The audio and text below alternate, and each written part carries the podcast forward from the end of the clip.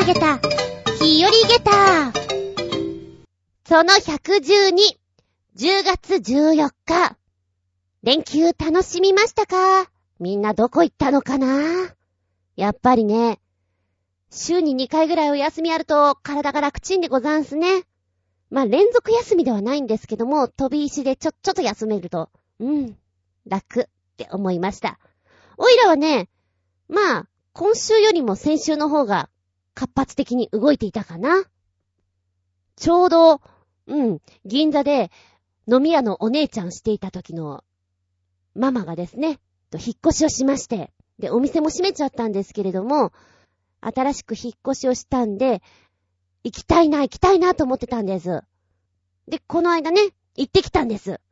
えー、住所どこなんですか？って聞いたら、あのね、ここなんだけど、出てこないよ、地図に。って言われたんです。え、なんで？ねちょうどね、区画整理を間もなくするので、地図に出てこないんだって。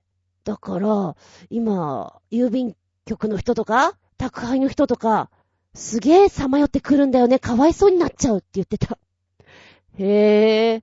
まあ、じゃあ、近くに行きましたら連絡しますから出てきてくださいっていうことを言って、小一時間しないうちに着いたわけなんですね。前に住んでいたのも江戸川区なんですけど、まあ、ちょっとずれて、だいぶ千葉寄りになりました。で、今までもね、ママンチに何回か行ってるんですけど、マンションが多くてね。やっぱり、広くて、でかくて、綺麗で、何これっていうようなとこに住んでんです。引っ越しするたんびに、何これすげえ綺麗。ホテルみたいじゃん。うわエレベーターの中、音楽流れてる。何これみたいな？こう、セキュリティが万全みたいなところに住んでらっしゃっててね。で、今回初めて一軒家だっていうことで、私のイメージする一軒家像っていうのがあるんですよ。で、家庭菜園してるっていうから、んじゃあ家庭菜園するような、ちょっと小庭があって、で、河原の屋根で、え、二階建てぐらいな感じ？みたいな、なんとなくのイメージして、行ったらね、なんだろう。はぁはぁはぁもう全然違くてたまげったびっくりたまげった何これ今まで建物見て、ホテルとか綺麗なところとかも行ったり見たりしたけど、ちょっと一番テンション上がったかもしれない。っていうぐらい、すげえ、モデルルーム並みに、綺麗で、広くてたまげったお家でした。はい、下体5ついただきました。リンゴン、リンゴン、リンゴン。そんな感じ。えー、もともとは賃貸なんですけれども、住んでた方がね、建てたばっかりで、海外出張が決まっちゃったらしいんですよ。なので、ほとんど住むことがなく、ふいっと海外に行ってしまわれたんで、とってもピッカピカのピッカピカのお家で、でかいなんじゃこりゃ。あれだよね。駐車場と玄関ぐらいで、あのー、私の前に住んでた家ぐらいあるね。普通にあるね、みたいな。この、この片隅だけで、十二分だよみたいな感じで、たまげました。おいらね、あんまり人んちって行かないんですよ。子供の時から、何々ちゃんに遊んでくるねっていうのがあんまりなくて、お邪魔するっていうことがあんまなくてね。でも、今回行って、すげえワクワクして、まあ、大体私バイクで行くので、一番最初に、ごめんなさい、いきなりなんですけど、トイレ貸してくださいって言うんですよ。トイレ行きたくなっちゃうの、どうしても乗ってるから、バイクで。で、トイレも行きたいんだけど、トイレ貸してっても言いたいんだけど、お部屋の中もまず気になってね、お部屋も見たい。あ、見たいんだけど、見たいんだけど、まずトイレ借ります。みたいな、そんなね、あたふたした感じで見させてもらいました。で、お部屋も、え、あれは 4LDK かな？ただし、壁が動くのね。どんな匠が考えたの？壁が動く。子供たちが大きくなっても喧嘩しないように。そんな感じになってたり、あと、天窓があったりして、うわぁ、お掃除どうすんだろ、これ。天井高いっすね。ね、まずここに引っ越してきて、必要なものって脚立っすねっっていうぐらい。台所の隅にね、ちょびっとこう、え ?1 メーター半ぐらい上に上がれるところがあって、屋根裏部屋みたいになってんですよ。そこがパソコンルームになってるんだけど、天窓からも近くて、これ夜になったら、星も見れちゃったりなんかしてすげえいい空間じゃない？ただし夏は暑そうみたいに思いながらね。で、その下の空間は難度になっていて、へえ、面白い遊び心満載だね。もう秘密基地みたいなんですよ。で、えー、っと、和室の方とかにある部屋の下のところも全部引き出しになっていて収納ができる。考えてる。今はこんななんだ。で、気になったのがね、和室にあった、母さん母さん、あの棒何？何あれ？蛍光とぶら下がってんの？って言ったら、あ、あれね、面白いでしょ？あれね、洗濯物とか引っ掛けられるようになってるんだよって。へえ、そんなものあるんだ。普通は収納されてるんですって。ただ、引っ張り出すと、洗濯物引っ掛けられたり、できる棒が降りてくるので、ちょっとした時に便利なのよって言ってた。すげえ、面白いなぁ。あと、ベランダ、バルコニーの方に出入りするとこの入り口も、普通のこう、窓じゃなくて、何これどうやって、どうやって出ればいいの？出られないよっていうちょっと開け方がわからない？そんな窓だった？これ多分子供だったら開けられないんじゃないかなって思ったね。面白い。何この面白い家は？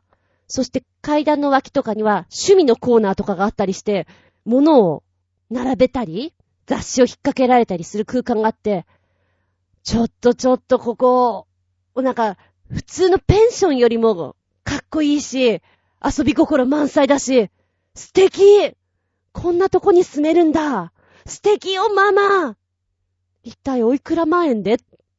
チャリーンって思った。でね、まあ、聞いたら、あのー、そのね、海外に行った方がいつ帰ってくるかわからないから、とりあえずは定期で借りてるんだって。なので、敷金、礼金とかはないんだけれども、一応4年契約だということで、お値段が、ああ、お値段が意外にも意外で結構安くて、ママ？何それ？超安くね？ちょっと私も家賃出すから住まわせてって思うレベル。いやいやいや、たまげだ。で、なおかつね、うんと、同居人さんも私知ってるんですよ。一緒に銀座で働いてた方なので知ってます。で、和室のところがちょっとだけ高さがね、30センチから40センチあったかな。少し、小上がりにみたいになるんです。で、最近さ、外出ないし、引きこもってんだけど、家で運動はするようにしてんの、掃除とかしてね。で、ほら、あそこ、和室のとこちょっと高さがあるでしょ？あそこに足かけて腕立てすると、いいトレーニングになるの。って言ってて、へえ、相変わらずすごいトレーニングしてるなぁと思ったの。昔ね、ビリーのブートキャンプ、あれが流行った時に、CD の1枚から4枚を一気にやる人だったのね。ママ、それはおかしい筋肉疲れるからやめてっていうような人だったんだけど、今はちょいちょい運動したりして、腕立てとかいろいろやったりしてるらしいんですけど、うーんとね、その和室のとこに足をかけて腕立てするのは10回が限度かなで、あ、ほら、あの同居人のあいつはね、5回って言ってた。5回で潰れるね。その時に私は思ったね。闘争心メラメラ昔よく、お客さんが来ない時とか、あと飲み屋さんとか行った時に、よし腕相撲をやろういきなり腕相撲したり、腕立て伏せ大会したりとか、ちょっと体育会系のある店だったので、なんか、何ふつふつとやる気が闘争心が湧き起こり、そっか、あの人が5回だったら私は、10回行ってみようと思って母さんごめん。ちょっとあそこ、腕立てしていい？って言って、うん、やりなやりなつって言われて、1、あ、あ、これ来るなーに、あ、高さが、で、10回頑張った。ただし、後半の、うん、後半の3回ぐらいは随分腕曲がらなくなってたけどね。これは来るね。で、終わった後に、だんだん息が上がってくる。人様んちで何やってんだろうって思いながら。まあね、うちの店で働いてるとこうなるよね。ははーとか言ってママも笑ってましたね。まあ、とにもかくにも、私が人様んちでこんなにテンション上がったのって、初めてじゃなかろうか？と思うぐらい、びっくりたまげった。な、お家でした。いやー、お家って面白いですね。なんて話をしつつ、しばしお付き合いくださいませ。お相手は私。この間の皆既月食、見ましたか？厚み純。どうぞよろしくお願いしまーす。この番組は、ちょあへよ .com のご協力へて放送しております。虹とかさ、あとは流れ星とか。すごい綺麗だから見てみなよ。タイミングよく見れる場合と、ほらほら、何時ぐらいにあそこに行くと見れるよ？まあ、あんまりそういうの興味ない人もいるよね。別に流れ星なんか見なくてもいいじゃん。虹いや別にいいかな。わざわざ見るほどでもね、みたいな。おいらはね、結構好きです。機会があれば、ガンガン見たいです。オーロラとかも見たいなと思います。ただ、情報は疎いです。この間の皆既月食の時もね、全く知らなくて、で、お稽古中だったんですね。ちょうど水曜日でした。で、1個目のレッスンが終わって、2組目の高学年中学生のクラスだったのかな。で、そこのクラスのメンバーの数名は、小学校1、2年の頃から知ってる子たちなのよ。本当にお母さんに話をしてくれるみたいな感じで教えてくれるんですよ。あつみ先生、こうだよね。あのさ、もうそろそろだよ。月食。もうそろそろ。チラチラ、チラチラ外見るの。何？なんかあるんだ。全く知らなくて。で、あ、月食の日なんだ。へーっていうの気づいたのが、19時15分ぐらいとかなのかな。もういい。ほら、稽古に集中してください。今関係ないことしない。はい。って言って稽古させてて。で、えー、じゃあブレス練習するから寝っ転がってって言って寝っ転がってもらって、力抜いてもらって。で、ふと思ったのね。ああ、こういうさ、流れ星とか月食とかって毎回見れるわけじゃないから、ちょっと見る気持ちのワクワク感っていうのは知っておいた方がいいかなと思って、どうしようかなーとも思ったんだけど、ちょうどクール頭の1回目のお稽古だったんで、初めましての子も2名ぐらいいたかな。で、最初だからちょっと締めとこうと思ったんだけど、あ、私だったら、見せてくれた方が嬉しいかもと思って、ブレス練習するときに、あの、力抜くために、私わざとライトを全部落とすときがあるんです。で、もう本当に寝るときみたいな体勢になって、もう自分の呼吸だけ集中して、目閉じていいから楽にしてっていう状態を作るんですね。で、はい、吸って、はい、吐いて、息吐くときには一定の量で、はい、力入れない。はい、吸って、吐いて、じゃあカウント8に伸ばすよっていうのをやりながら、私はチラチラ外見てね、あー、そろそろ声かけてあげようかなと思って。はい、じゃあ呼吸練習しながら、レディース起き上がって。あ、女の子ね。君女の子じゃないから。はい。レディース起き上がって。窓んとこ行っていいよ。はい。ボーイズ。はい、ボーイズ起き上がって。呼吸練習しながら、窓んとこ行っていいよ。はい、吸って。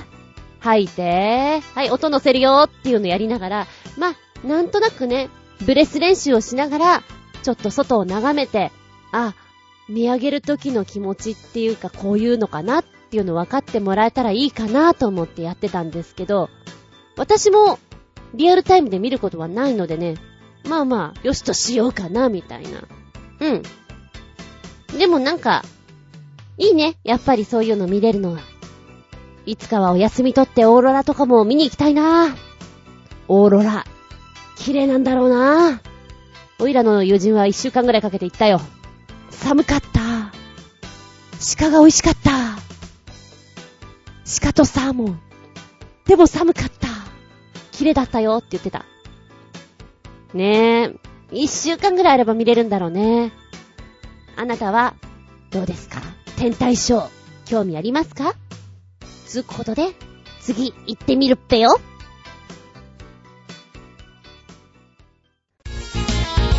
メッセージタイム。お便りいきます。最初のお便りは、コージアットワークさん。メッセージ、お邪魔します。いらっしゃい。先月末に環境大臣賞をいただいたこともあって、猫専門ギャラリーのギャラリーショップの方からミニコ店のお誘いをいただき、ただいま絶賛準備中。去年写真集を出したばっかりなので、写真選びに迷いっぱなしです。ショップ内の展示なので、売れたら入れ替えという形式にしちゃおうかと画策しています。ミニコ店は2、3週間やらせてもらえるみたいなので、お暇があったらどんなことになってしまってるか見に来てみてください。では、ミニコ店おめでとうございますイエーイただいま絶賛準備中ということで、なかなか頭を悩ますところでしょう。だけどそれがまた楽しかったりしてね。詳細が出たら教えてください。いきますよ。なんだろう、自由にやっていいよって言われれば言われるほど、結構悩んじゃったりしそうですね。うん、第一次選抜はどうしようかなとかね。今回はカレンダーとか出るのかなはーい。はいはーい。あの、おっきいのもいいんですけど、できたら できたら、この間の半分ぐらいのサイズの方が、お家に貼りやすいんで、そういうのも検討していただけたらいいかななんて、卓上とか嬉しいかななんて思ったり、思ったりしてます。はい。ありがとうございます。そしてもう一丁。たまに、舞台の夢を見ます。困ったことに全部悪夢です。おや。主に3つのパターンがあって、1つ目は、初日の幕が上がる直前、台本確認していたら、みんなの台本と自分の台本が全然違うことに気づくというもの。セリフが変わったとかいうレベルではなく、役名も、あらすじも、まるで違うという内容です。どうにかしようと他の役者さんの台本借りて読もうとするのですが、書き込みが多くて、私の部分の文字が重なっていて読み取れません。そうこうするうちに幕が上がり、舞台袖で、はい、どうぞ、と背中を押されて台本を持ったまま、ふらふら舞台中央に出ていくのですが、この夢で目が覚めると心臓がバクバク言っています。もう一つは、アドリブのセリフが悪受けしてしまい、袖の舞台監督から、本筋に戻すまでもうちょっと続けろ、と合図されたものの、どんどん本筋から離れて焦っていくというもの。最後のは、競り上げで舞台に飛び出した瞬間に、役名もセリフも全部すっ飛んでしまい、最前列の客の顔を見ながら、必死に思い出そうとしているものです。これが一番怖い夢です。本職の役者さんもこんな夢、見るんでしょうか？教えて、ずんこ先生これはね、見ますね。前も言ったと思うけど、うーん。なんだかしらこう芝居に関わってる人は絶対に見ると思う。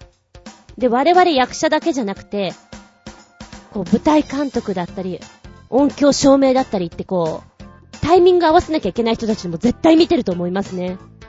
結構過酷なの見てんじゃないのかなありそうなのは、ね、音出ししたんだけど全く違う曲がかかってしまって、例えば、ものすごく切ないシーンなのに愉快な曲がかかっちゃうとかまあ、照明さんだったらあれだよね。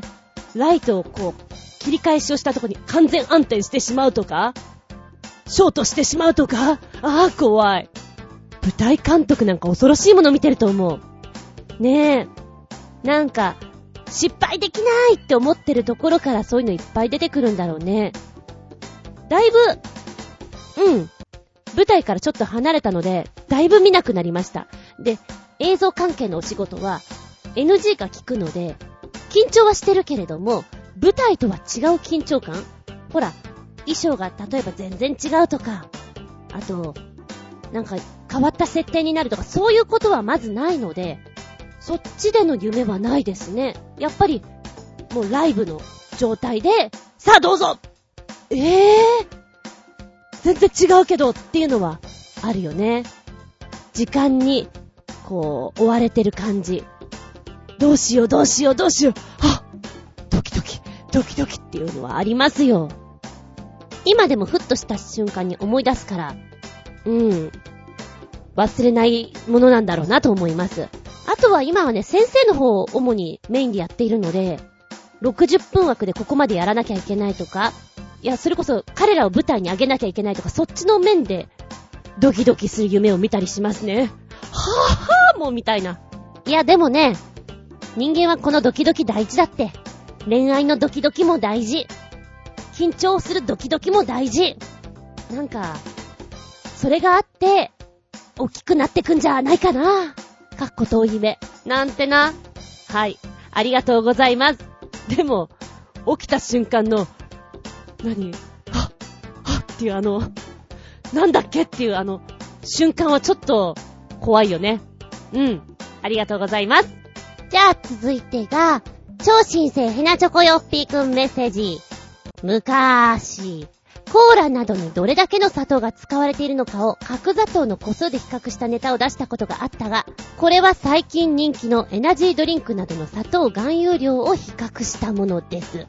どれもこれもいっぱい砂糖が使われていますな。やっぱりかなり甘くないと美味しくないんだよね、かっこ笑い。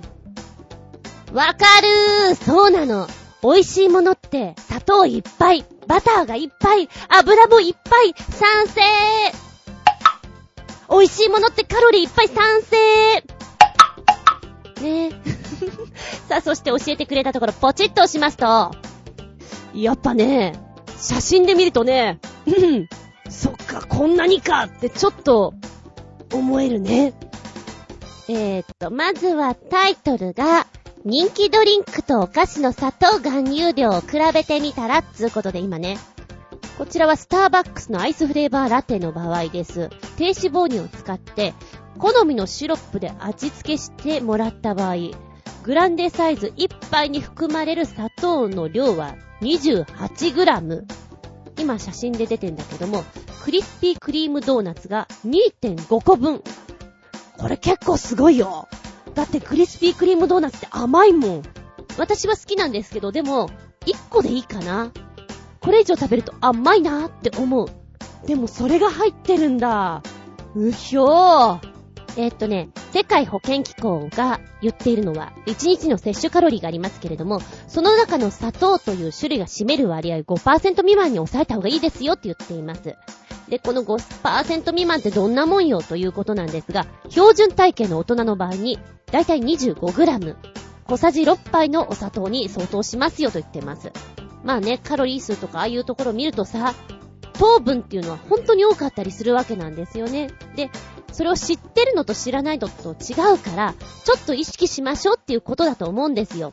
で、こっからが面白いのが、コカ・コーラ 600ml 入りのボトル1本に含まれる砂糖の量、65g。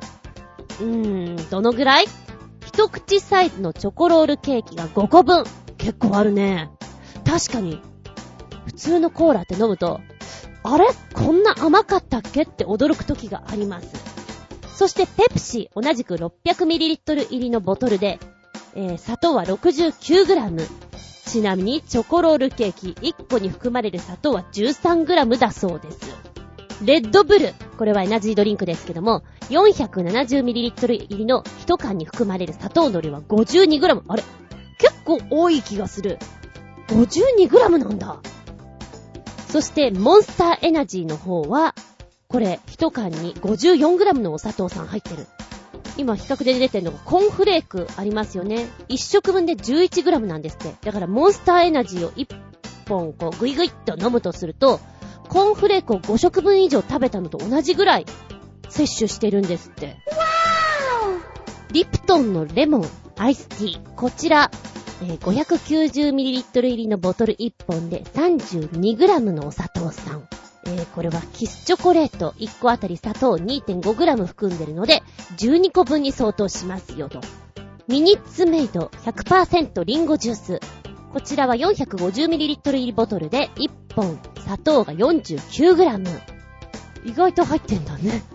で、クッキーのオレオ10枚分に相当します。オレオって結構しっかり甘かったりするじゃんうーん。で、果物の甘さっていうのは、もう、実は、果物だから、ダイエットに適してるとか、体にいいからどんどん入れようっていうのは間違っている情報で、糖分をすごく含んでるんだよねって私も人に言われて、そうなんすか？へえ、気をつけますわ。あの、あんまりフルーツ私食べないんですけれども、確かにリンゴだけダイエットとかさ、あったじゃない？だけっていうのはどうかなと思うんだけど、糖分はね、割としっかりですよ。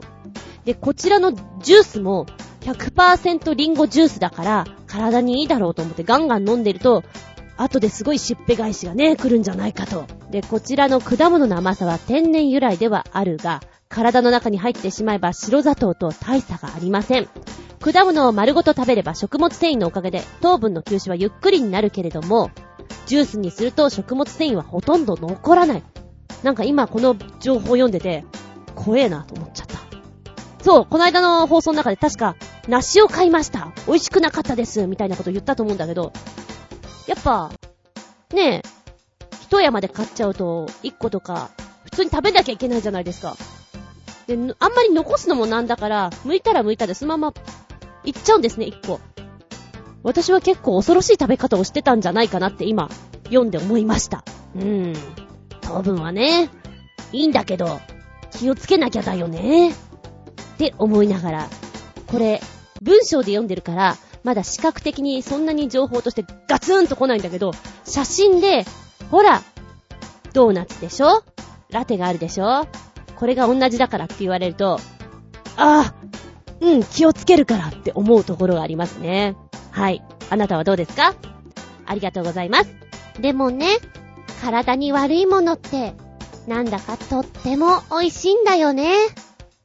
うん、それは思う。メッセージありがとうございます。メッセージ、なっちんさんから。えー、っと、これは、あ、この間の四尺玉の話から引っ張ってくれてるね。四尺ってすごいね。1メートル以上か。それで打ち上げてもらって、6万は安い気がする。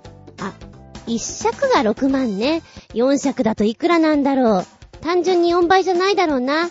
作るのも大変だろうし。というコメントいただきました。ありがとうございます。これ何言ってるかって前回、えー、超新星ひなチョコヨッピーくんのメッセージでいただきました、ギネス認定4尺玉というので有名な新潟県小千谷市の花火大会のお話にね、えー、合わせて、ちょっと連絡取ったら写真使っていいですよっていうことで、今回のテーマに合わせてね、前回こんなのお話ししましたって写真ペタペタって貼ったんです。で、それに対してのコメントですね。で、この、うん、花火大会は、法の喧嘩でありまして、花火打ち上げるときにね、町民が、まあ、スポンサーとなることができるよと。で、そのスポンサーになる、うん、金額が一尺玉6万円なんですよっていうのをブログの方に貼っ付けといたんですよ。で、そのことを言ってると思うんですけれども、6万円、安いか高いかは、あなた次第。ただ、面白かったのはですね、おじや市の町民はおめでたいことがあると本当に打ち上げるそうなんですよ。還暦、誕生日、結婚。なので、おじや市に嫁にやるなと言われるぐらい結構お金がかかってしまうらしくてね。うん、大変なんだなと思った。でも、ちょっとお祝い事を兼ねてさ、卒業おめでとう、入学おめでとうっていうのに、なんかみんなで花火を打ち上げてくれたら、すごく思い出に残るよね。いい街だなと思ったよ。うん。そうだね。もし、やるんだったら、1日166円、貯めてけば、なんとか、ね、1年間で6万円貯まるので、この、一尺玉貯金してみたらどうだろうか。面白いかもしれませんよ。なっちんさんコメントありがとうございます。あ、補足ね。えー、っと、今回ですね、世界最大の打ち上げ花火4尺玉ギネス認定が変わりました。埼玉県鴻巣市にあります、花火大会ね。第13回鴻巣花火大会、大玉花火4尺玉一発打ち上げ、世界最大打ち上げ花火としての記録になったそうです。で、今回招待しましたギネスワールドレコーズの記録の認定員が見守る中、高さ約530メートルまで上げまして、直径約750メートルの大輪を咲かせ、打ち上げに成功した花火として世界で最も重いと認められたそうです。ギネス認定の4尺玉ということで、やはり新潟県小千谷市の、この、ね、片貝祭りの花火というのはとても有名なんですけども、えー、ギネス認定の申請はしていなかったんですって。まあね、一度取ってれば、まあまあ、今年も、みたいなところもあったのかもしれませんけども。ということで、今回塗り替えられたのが、鴻巣市の花火大会大玉花火4尺玉に切り替わったそうです。補足でした。びっくりたまげた、ぶちげた話。うわぁこれ全部？ありがとうのマッキー行儀が良くないんだけどさ、子供の時から、買い食いって楽しいなぁなんて美味しいんだろうって思っております。こう、出来たてを、その場でハフハフしながら食べるっちゅうの？いいじゃございやせんか。行儀悪いけど。おいら食べ物は熱いうちに。本当に熱いうちに食べたい人です。そうね。古い商店街なんかはお肉屋さんがあって、そこのコロッケが美味しいよとか、あそこの焼き鳥、やっぱあの場で食べるのが美味しいよねとか、そういうのあるじゃないですか。例えば、谷中みたいなちょっと下町のね、商店街うろうろした時なんかは、有名なお肉屋さんとかあります。あんなところでコロッケとかメンチとか、かじりたいもんでございやす。という私の、この性格をよく知ってる方からね。そういえばさ、家の近くのお肉屋さん有名だよね。美味しいんでしょ？っていう連絡をもらってね。いや、知らないけど。で、ネット検索したら、え、すごい近い。隣の駅じゃん。というか、ここ、通学路的に通っていた場所だなみたいなところで。うん、割と大きめなお肉屋さんなんですよ。そこで揚げ物をやってるんだけど、なんだかボリューミーで、大変美味しいということらしいんですよ。ああ、もうこんなの聞いたら行かなきゃ。聞いたその日に来ましたとも。聞いたその日に来ましたよ。やっぱり揚げ物好きとしましてはね。そう、夜7時にフライヤーを落としてしまうので、それまでは、たとえ店頭に並んでなくても揚げてくれるって話らしいんですね。よしよし。まあ、帰り道なんで普通に飛ばしていけば、6時40分ぐらいにはその辺うろうろできるなと思ってね、その日も、ダーッと行きまして、本当にうちから近くというか、よく通る場所だったんですよ。ただ一本ちょっとこう、ふいっと入るとこだったんで、通ってはいたけど、そこに肉屋があったかどうかっていうのは、あんまり気にしてなかったなっていうレベルです。はい。お店の前に着きましたよ。そんなに混んでなかったね。ウィンドウの中にもコロッケがあんまりなくて、でも大丈夫あげてくれるはずだから。で、やっぱそこで食べたいよね、と思って。コロッケまず食べたいよね。じゃあ、コロッケと、メンチと、カニクリームコロッケと、これと、これと、なんか一人なのにね、いっぱい頼んじゃって、見てたら食べたくなってね。まあいいや。とりあえずお店の前でこれを食べますっていうことを言って、買ったんです。えー、っとね、カニクリームコロッケとコーンクリームコロッケは時間がかかりますよって言われてたんだけど、まあ別に私は全然気にしないんでお尻はね、よしと思って待ってました。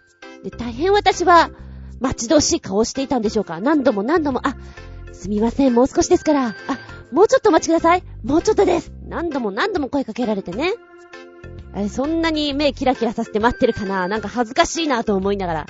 ふっと左を見たらね、ちょうどマンションなんですよ。で、マンションの2階のとこにワンコが2匹顔出しててベランダから。へえ、ペットカ物件なんだと思っていたら、ずーっとそのワンコたちがこっち見てて、なんだこの面白い状況は、と思いながらコロッケを待ってました。で、コロッケ上がってね、こう袋に詰めてる間に、あ、すみません、コロッケだけ食べたいんで、別にしてください。って言って別にしてもらいました。で、お店のところにね、その場で食べられるように、あの、特製のソースが置いてあったんですよ。これもまず試してみたくて、通常買ったら390円ぐらいなの。ポパイソースって書いてあったかな？で、これをまず、ザーっとかけて、コロッケを、もうやっぱり、一番ね、ポピュラーなやつを、もりっと食べたわけですよ。あ、なんか、ポテト具合が随分クリーミーだなと思って。夕飯前だから、なんかもりもりいけちゃって、うま、はふ、うま、うま、これうま、はふ。あっという間に食べちゃってね。で、そっからバイク乗れば、10分ぐらいで家には着くんですよ。ただ、食べ終わって、ふっと、あれ？もう一個食べたいかも。あ、買ってあるもう一個食べちゃおうかな。と思って、袋の方に入っている、今度はメンチカツを出してね。同じようにポパイソースをこう、バーッとかけて、もりもり食べてたんですよ。うまっなんだろう。肉汁がジューシーで、何？これはパンに乗っけて食べたいねみたいなレベルで、ずっともりもりもりもり店頭で食べてたんです。いい桜ですよ、本当に。お肉屋さんだからね、ここのメンチカツのお肉具合は、ちょうどいいですよ。食べ応えたっぷりで。おすすめできるなと思って食べてたんですけれど、で、お肉屋さんでさ、このお惣菜的なものを900円ぐらい買うって結構なレベルでしょ？なんかそのぐらいはしゃいてね、あ、これも、これも、っていうことで、七味チキンを一つと、コロッケをいや、いろんなコロッケ買ってるよ。チキンも買っちゃったんだけども、7つ買ってしまって、で、その場でもりもり2つ食べたんですね。よし、なんか満足した。さあ帰って残りを食べようみたいな。まだ食べます。そんな感じですよ。で、お店の人に、すいません、このゴミちょっと捨てといてくださいって言ったら、おじさんがね、え？全部食べたの？ってすごくびっくりしてんです。いやいやいや、そんな全部食べませんよ。ちょっとだけ食べましたって言って、あの、お話ししてたらね、あ、そっか、あの、お姉ちゃん、なんだったらこれ全部持ってくかい？は？いやもう、ほら、店閉めっからさ、あの、お客さんも来ないし、なんだったら、どうだい？って言って、言ってくれたんですね。なんて嬉しいなんか、こんなに自分で注文しなくてもよかったんじゃんくらい。うん、じゃあ、これもおまけしてあげるねって。ほら、おまけって言うと、1個かなとか2個かなってそのレベルだと思うじゃんすごいもらったから。いや、こんな食えるかなって言いながらおじさんも詰めてくれてね、はい、食べますみたいな感じで、一体いくつくれたのか知らなかったんだけども、お家に帰って、こう袋をパッと見たらね、びっくりした。お皿にこう、並べたら、多分ね、あれは5個つけてくれたんだと思う。5個もつけてくれた。なんて嬉しい。な、なんて嬉しい。って言っても、一生懸命食べなきゃということでしばらく私コロッケパーティーな感じでね。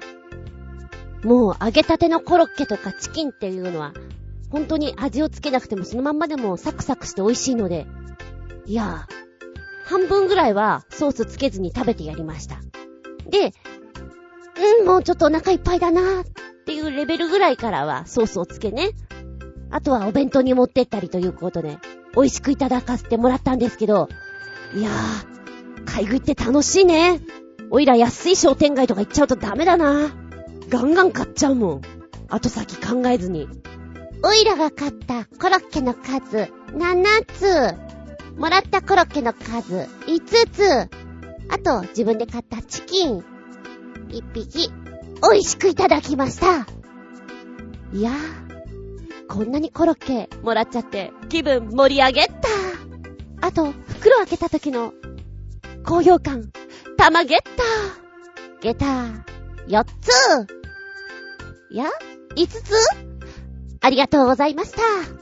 ふと、コロッケの歌を思い出します。そうそう、スーパーとかね、お惣菜コーナーとかにずいぶん前に流れてたかな。コロコロコロコロコロッケ、ほっぺたコロッケ、と落ちた？すごい歌だ。はい、最初のお便りです。スペーススーツをオークションというタイトルで、お邪魔します。いらっしゃい。ヤフオクにはいろんなものが出てますが、これはかなり来てます。コジアットワーク。じゃじゃん。うわ、これ確かにすごいかもしれない。冗談のような本物。何が出てきたかって？ええ、ええ。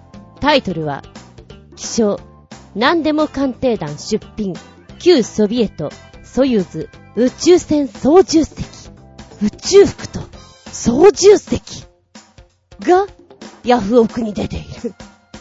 確かにヤフオクって色々ある。へえ、こんなの売っちゃってるんだ。うわ、買ってる人いるよ。ええ。一時はそれを見るのが楽しくて楽しくてしょうがない時があった。こんなのもあるか。さすがだな。下に説明がありまして、旧ソビエト、ソユーズ本物ソユーズの操縦席ソコル KV2 船内服です。という風にありまして、テレビのね、何でも鑑定団で2011年3月頃に放送されたそうです。大変珍しいものなんですけれども、えー、っと、この中にリンクされてまして、お宝データ、鑑定団の方のデータの方に飛ぶことができます。ここを見ると、船内服はソコル KV2 という、1986年から91年くらいにかけて宇宙ステーションミールで使われていた本物、かっこ1500万円本来は中に製造番号というのが入ってるんですけれども、こちらの出品品っていうんですかね、こちらの商品は、そのタグは外されています。これは宇宙飛行士が名誉を守るために誰が使ったかわからないように外したということなんですけど、つまりは裏を返せば相当高名な宇宙飛行士が着ていたんじゃないかと言われているそうです。また、珍しいのはシートの方で、ソユーズ宇宙船のシートに間違いないが、それが宇宙船の外に出ているということが本来はありえない。宇宙服とは時代が異なり、1976年から86年にかけて使われていたソユーズ T 型のもの、かっこ300万円。これらはおそらくソビエト崩壊のゴタゴタの中で金に困った宇宙局が売り出したものじゃないかというふうに言われてるそうです。で、この操縦席なんですけども、ある宇宙博で短期間展示されていたそうです。その際にショーケースに入れられてロビーにてお披露目されていたということ。うん。今写真でね、結構いろんな画像出てきてるんですけど、宇宙服、船内用の服ってこんな感じなのかな？もっとがっつりしてる。まあ、船外じゃないからこんなもんでいいのかなとってもなんかチャッチクも見えてしまうんですけど、リアルっちゃリアルなのかなーってこう思わずにはいられないそうね、写真がいっぱい出てきてるんですけども、このね、ショーケースに入っているやつは、なんか 死んでる人みたいでちょっと変、変だよ、足のあたりとかもなんかキュイッとなっててね。で、船外服と違って、もうちょっと楽な感じで作られてるじゃないですか。だそこがなんか、なんだろうか、ちょっとだけ嘘っぽくも見えるような雰囲気もしますね。でもそんな値段するんですね。シートだけのやつを見ると、あ、がっつりしてる。見ることないからさ、ヤフオクすげえなって思っちゃうね。これ、おいくら万円だと思う？いや、なんでも鑑定団の方もいい値段ついてます。100万、200万のレベルじゃないですよ。さあ、ヤフオクでゼロがいっぱいついてるもんね、これね。いくらだ ?1、10、100、1000万、10万、100万。うん、うん。1000万いってます。ゼロが6つついてます。1200万なんか、安いって言っていいのか、た、高い？もうよくわかんないよね、このレベルだとね。でも、本物であって、さっきのほら、大元を正すところの、ごたごた感とかを考えると安いんじゃないって思ったりもしますけどね。ちょっとさ、ヤフオクでこういうの見つけた時って目が覚める思いだよね。いや、面白かったです。ありがとうございます。欲しいかって言われたら、うーん。いや、あっても邪魔。あっても邪魔だよ、これ。あと、高価すぎると、保管が大変だからね。いらない。きっとさ、売ろうと思っても、なかなか売れないだろうしね。はい、ありがとうございます。続いてが、超新星ひなチョコヨッピーくんからメッセージ。なんかどっかで見た記憶があるが、まあいいや。編集加工してあるのは間違いないが、素早すぎてその点がよくわからない動画集でも見るでねるねる。見てきたよ動画は2分ちょいのものになっているんですけれども、非常に鮮やか面白い。ネットでは6秒マジックのマーティンみたいな言われ方をしてるみたいですね。えー、マーティン・フォーラックさんで合ってるかなちょっと発音違ったらごめんなさいなんだけども、2分間ぐらいの動画で、おこんなことも？あんなことも？っていうのをトントントンと見せてくれる、そのリズム感の良さと、コミカルさが受けますね。で、ご本人の表情も面白い。えー、オイラが気に入ったのは、豚さんの貯金箱ですね。チャリンと金入れると、ベーコンがぴょんと出てくるやつとか好きですね。あと、ポップコーンとかも面白いかな。うん。いや、これは面白いですよ。見ているだけで気分が楽しくなってくるってことで気分盛り上げたあげた。4.5。おいらこういうの結構好き。そうね。見ているだけで楽しくなるっつうことで気分盛り上げた。げた5つリンゴン。ありがとうございます。そしてもう一丁、超新星ヘナチョコヨッピーくんからメッセージ。金魚の絵を立体的に見せる、金魚絵師の映像でも見るでねるねる。はい、見てきました。なんてことでしょう。ビフォーアフター風にお願いします。え、っとね、芸術の秋だね。アートだね。見てほしいね。繊細。えー、動画はですね、4分50秒なんですけども、最初の方に、こう、深堀さんがね、絵を描いてらっしゃる。金魚の上から見た絵っていうのを、うんと、松田とか、清気に描いてるんですね。おう。で、どうすんだと思ったら、樹脂を入れてく。で、それを何回か繰り返してるのかな金魚さんがすごく立体的っていうか、本物だよねっていうレベルぐらいに見えるんですよ。ちょっとたまげった。何この技。さすが、日本人みたいな。なんでしょう。なんか日本人ってこういう細かいのうまいじゃないですか。食品サンプルとか、ああいうのとか見ていてもね、ああ、すげえなーと思って、見ちゃいます。で、樹脂を入れるだけでこんなに変わるんだねっていうのがね、お見事だね。次どんなのが出てくるんだろうってワクワクしちゃうもん。で、金魚もね、一匹一匹すっごいこう、魂を込めて描いてる感じなんですよ。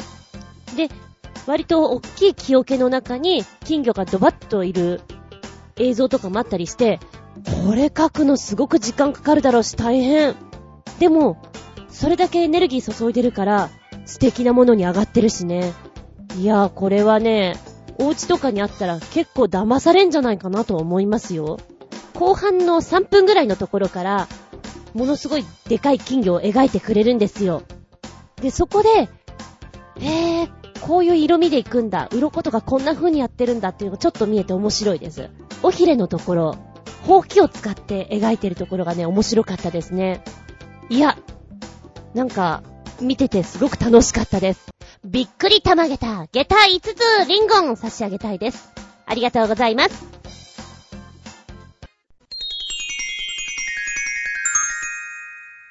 シシピンアウトタイム。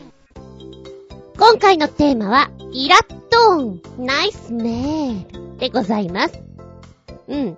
あー、もう気になるんだけど、耳障りなんだけど、本人は悪気はありません。別にイライラしてるわけでもなくて、ただ、日常音として、例えば、筆圧が高い人、物を書くときにカツカツカツカツカツカツって、何？音がする。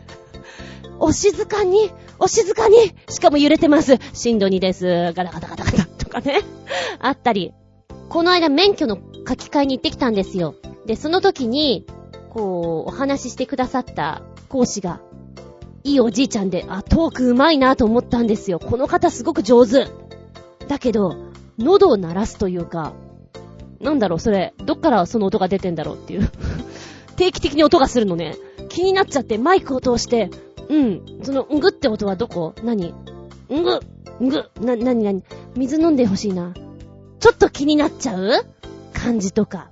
私たちの聞いてる側の、こう、心の穏やかさによって、あ、なんか気になるけど、まあ、いっかっていう時と、あーもうなんか、イライラしてきた。あーもうっていう時と、あるじゃないですか。体調にもよるだろうしね。このイライラ音。あと、あれかな。ちょっと職業病入っちゃうのかもしれないんだけども、喋っている時のリップノイズの音。な、真似できるかな？なんか、ペチャっていうような音をされる方がいて、うーん、なんかそれすっごい気になる。マイクに乗っちゃうよって思う時がある いや、普通の人だったら気にしなくていいんだけど、なんかね、そういう音は気になるんだよね。さっきの喉の音と同じように。あと、鼻を、多分、すする癖がついてるのかな？そういう音とか。気になっちゃうね。まあ、逆に、いびきとかもさ、うん、うるさくてうるさくて大変な人もいるのかもしれないけど、それはね、しょうがないし、私もするし。あー、でも寝不足のところにそうやって、ぐーぐーぐーぐーされたら、イラッとすんのかななんか、起こしたくなっちゃうのかなね、よく奥様とか言うじゃないですか。うちの旦那のね、ね、寝息だとか、こう、歯ぎしりだとかって。寝てる時はねまあ、しょうがないよね。お疲れになってる時ほど、いびきが大きかったりとか言いますからね。うーん、そうね。女性同士で溜まっている奥様同士の旦那の嫌なとこ話的なことで、割とそういう音絡みってあるかもしれないな。行儀が悪いとか、気持ち悪いとかそういう意味合いでね。ちょっとだから気にする人多いのかもしれない。で、うちのね、親も、食べるときにちょっとくちゃくちゃする音はしてたかな。今は、ああ、今は違うところに気になる。なんかあの、しょうがないんだと思うんだけど、手が震えるからっていうんで、お椀とか持たないんですよ。だからなんかそれが気になっちゃって、こう、お口までが遠いじゃないですかご飯とか食べてて。持ってっていつも思う。いや、ごめん、話がそれた。で、食べ物を食べる時の音すする時の音やっぱそういうのはね、うん、なんかイライラっとしちゃったりしますね。なぜなぜそこで口を閉じぬか、お前さん。なぜ？心の中で叫んだりします。もう全く関係のないラーメン屋さんとか隣の人が、何？ラーメン屋さんはいいか？定食屋さんとか？ああいうところで隣で、もう、それはそれは想像しようと立ててると、なぜかって思う時がある。あとあれね、えー、私は嫌いじゃないんだけども、下駄の音とか草履の音、独特なカタカタカタ、ヒタヒタヒタっていう音あるじゃないですか。私はもう満体です。ただ、あの、一緒にお仕事されてる方は、イラッとするらしい。みたいな。あと、有名な、杉様ええー、杉様は、お嫌いだそうです、あの音。イライラされるので、うるさいって言われるそうですね。まあ、ひたひたさせないために歩くコツは、親指と人差し指に力を入れて歩いてくださいですね。あ嫌な音あった。あの、イラッと音。例えば、こう、買い物通販でするじゃん物が発泡スチロールとかに入ってたりするじゃん。段ボールと発泡スチロールに。発泡スチロールのキュイキュイする音はあんまり好きじゃないかも。あと、段ボールをこう重ねるときに、何？紙の摩擦音的な音もあんま実は好きじゃないかもな。ギュイっていうあの音は。今、バイトでしてるところで、書庫に行って、こう、段ボールに物を詰めるときにその音を、よく聞くんですよ。ギュイギュイなんかね、なんか あー、なんか苦しい音だねって思ってあんま好きじゃない。人それぞれです、それは。えー、では、ここでメッセージいきたいと思います。コジアトワークスさんのイラット音。お邪魔します。いらっしゃい。イラッとする音。今の時期だと生き残りの蚊の葉音ですね。特に照明落とした後、耳元でプーンと飛び回られると、ほぼ最悪です。暗闇でむやみに手を振り回すと、どこかにぶつけて痛い目に遭いますし、起き上がってしまうと目が覚めてしまいます。しかも、こういう時に限って、手のひらとかの皮膚が熱くて、刺されると嫌な痛みのする場所をやられてしまうことに気づいたりするんですよね。しかし、これは、運よく顔を撃退できれば解消します。もう一つ、イラッとするのは勝手に頭の中で再生される音楽です。大抵は CM ソングとかで好きでもないのにワンフレーズが延々とリピートされてしまいます。こういう時は頭の中だけではなく、実際に繰り返されているフレーズを歌ってしまってから、他の曲を歌うと解消できる場合もあります。そして、最も厄介なのが、映画とか芝居とか小説とかのセリフが脳内で連続再生される場合。私の場合、カート・バネガットの小説に出てくる繰り返しのフレーズ、そういうものだとか、ハイホー、ハイホーというのはもうやめよう、ハイホー。が、たまに無限リピートすることがあってかなりイラッとします。これは巨匠、バネガットが読者をイラッとさせようとして、心血を注いだ小説の影響なんで、そうそう簡単に逃げ出せません。そういうものだ、ハイホー。残ってるね。イラッと音だね、それはね。まずは一つ目の、か。ぷーん。あれは本当にイラッとするね。まだいるかみたいな。なんであれ暗闇になると耳元に来るの？バカにしたかのように。今から食っちゃうよ。やっちゃうよ。ぷーん。もうね、めんどくさいから布団かぶることにしてるんだけど、でも奴ら入ってくる場合もあるじゃんこの間親父の家に行った時に、あそこはいつでも蚊がいるんですけど、ちょうど虫刺されの薬もなく、蚊取り線香もなく、どうしようもない時に奴はいた。しかも2匹。2匹いるとは知らずに、1匹目はやったんですよ。ふーん。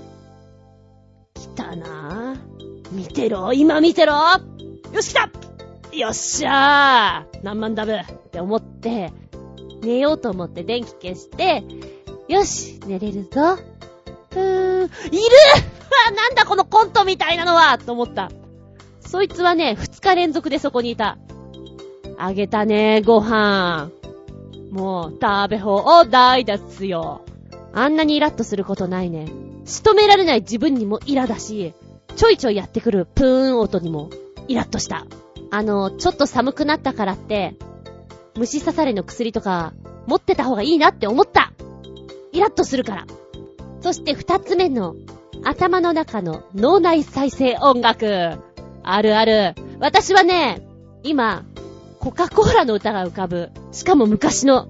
多分 YouTube で昔の CM ソング集を見ちゃったんだよ。で、コカ・コーラを飲もうよ、ボンボンボンっていうやつを、ついこの間までずっと巡ってて、今は、コカ・コーラってやつ。よく口ずさんでます もうやだとか思いながらも口ずさんでます。ねえ、残るよね、あれね。CM ソング作る人ってすごいと思うよ。で、さらに私は、この言葉をよく自分流に変えてしまうところが多々ありましてね。ノバウサギって覚えてますか？ずいぶん前、英会話のノバでやってるマスコットキャラクターの耳が取れちゃうやつなんだけど、うんと、いっぱい食べて、いっぱい食べれる、いっぱい食べて、いっぱい食べれる。私の中ではそうやって覚えてます。絶対食べ続けてるだけじゃん。喋れるだよ、ほんとは確か。もう、ガラパゴスのように私の中で言葉が渦巻いていて、違う曲になってるから、なんでそんな歌になってるのって言われちゃうかもしれない。だってそうなっちゃったんだもん。しょうがないじゃんみたいなね。でも、真面目な席とかで頭にこう流れたりすると、ああもう、イラットンって思いますね。そして三つ目の これちょっと面白いんだけど、セリフが頭に残るか。ああ、これ私あんまりないかもしれないな。でも よりにもよって残ってんのが、そういうものだとか、配報とかなんでしょうん、なんか、おかしい。へえ。え、特にこのカート・バネガットさんの小説の何を読んだらいいんですか？ちょっと読んでみたいですね。私も脳内にインプットされちゃうかしら？イラッとするかしら？で、今、カート・バネガットさん、検索したら、かっこいいこの人、役者さんみたいな顔してるんですけど、ハイホー。こんな人がそんなハイホーとか書いちゃうの？ちょっと気になっちゃうじゃないの。はい。もしよかったら教えてください。読んでみますよ。ナッチンシャンのイラッと音。イライライラッとする音。最近は、近所のピアノの練習の音かな。集合住宅でピアノ弾くなと言いたい。なんか、頭に染みついて離れないの。それも、ピアノの曲弾くわけじゃなく、つい先日までは七夕の曲。さーさーのーはーさーらさらってやつね。んで、ちょっと前から、きよしこの夜。この曲選択どう思う？それもずーっと、リピート、リピート、リピート、うんざり。ごめん、笑っちゃいけないんだろうけど、だいぶ面白いんだけど。でもなんかね、わかるこれわかるわ。笹の葉サラサラを弾くってことは、小学校低学年とかじゃないの？もしかしたら、えー、七夕の曲をもらったのが5月とかなのよ。で5月にもらって、5、6で仕上げて、七夕の前で終わりにしましょうぐらいの先生の気持ちだったのかもしれないけど、もしかしたらこの子があんまり練習してなくて、うーん、まだちょっと OK 出せないわ。んもうちょっと頑張りましょうっていうことで、この間まで七夕やってたのかも。そして、清この夜、早く準備しなければ。もしかしたら、ピアノの発表会があって、きよしこの夜をやらなきゃいけない。じゃあもっと上手く。かもしれない。じゃなかったら、心底この2曲が好きなのかね。確かにね、私もでも、ピアノを習ってた時があって、上手くないから、もう、リピート、リピート、リピートなのよ。たどたどしく。で、何度も何度も同じところやるから、おそらくね、隣近所の人は迷惑だったと思う。で、子供の時ってさ、あんまり寝ないから、寝ないから？違うな。よく寝ているから、日曜日の朝とかも普通に起きてるんだよね。10時とか9時とかには起きてるから、そのぐらいからピアノ弾いてたのですよ。ごめんなさい、ご近所の方。で、やっぱり、こう、ピアノの発表会前とかになると、それこそ同じ曲を延々弾いてたよね。で、詰まるところも同じとこだよね。で、もうちょっとなってから、中学生とかになって、高校生とかになって、映画の曲とか、なんか好きになった時に、スティングの曲とか弾いてた時もあって、右手は OK、左手が苦手っていう時もあるから、ずーっと、ずーっとですよ。スティングの曲と、あと、ラピュタの曲。あれもちょっと綺麗だったんで、ずっとハマってる時ありました。ただし、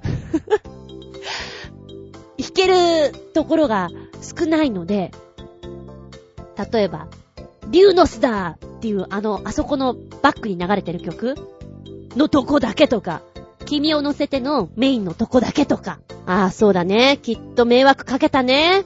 申し訳なかったね。うん。あと、笛。私は笛をすごくやってたので、音楽クラブだったんですよ。で、音楽委員会でもあったので、何か式典があると、ソプラノリコーダーを使ってね、演奏する方に回ったりするんですけど、その練習のために結構ね、家でピープル、ピープル吹いてました。学校に行く途中もピープル、ピープル吹いてました。相当迷惑だったと思います。申し訳ない。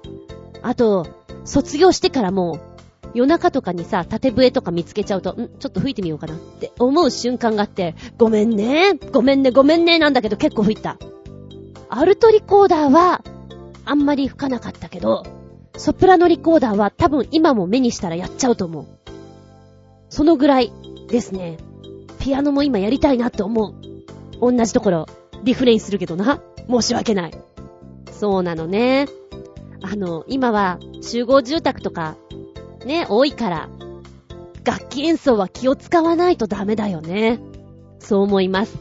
えー、っと、私の知り合いの方はですね、まあ、バンドやっていて、で、一軒家だったんですけど、隣の家が引っ越すっていうことで、なんか、なんか知んないけど、周りの人からそこの家を買いなさいと言われ、で、なんだか知んないけど買っちゃったんですよ。で、あの、お友達と一緒に改装して、見事なまで改装しまして、中で演奏できるようにね、してましたね。だからドラムセットとかもあって、ギターも何本もあって、ちょっとしたスタジオになってましたよ。あ、これ面白いなと思った。ただそこももう今はないんだろうけどね。音を出すときは、ご近所の方にイラッと音にさせないようにするべきですね。ありがとうございます。そして、ナイススメールの方。ナイススメール。イラッとした時にふわっとこう、鼻にふわっと広がる。あ、なんか今のいい匂いだったなって思う。そんなもの。どんなもの？うん、前回言いました。私は外を歩いている時にする金木犀の香りとかとっても好きです。あとは、ね、夕暮れ時の、あ、今日はここのうち煮物かなお醤油のコトコト煮たいい匂いだな。あ、ここカレーかないい匂い。みたいなね。食べ物の匂い。好きなものと嫌いなものありますけど、割と夕方の香りは好きですね。あ、普通の人は嫌いかもしれないんだけど、ちょっとショコの匂いとか好きです。髪の匂い。んなんか懐かしいよな。なんか詰まってるよな。でも、これが一歩間違えるとカビ臭いになっちゃうから、カビ臭いまでにもいかないショコの匂いはちょっと落ち着くかな。なんだろう。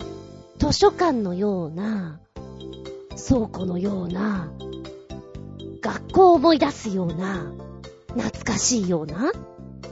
本屋さんとかでも、今、匂いがあんまりしない、気にしならないところも多いんだけど、あ、ここはちょっと髪の匂いがきついなーなんていうところあったりしますね。余談だけどさ、こう、本屋さんの印刷の匂いを嗅ぐとトイレに行きたくなる。えー、大ちゃんの方したくなるっていう噂ありましたよね。なんだろうね、あれね。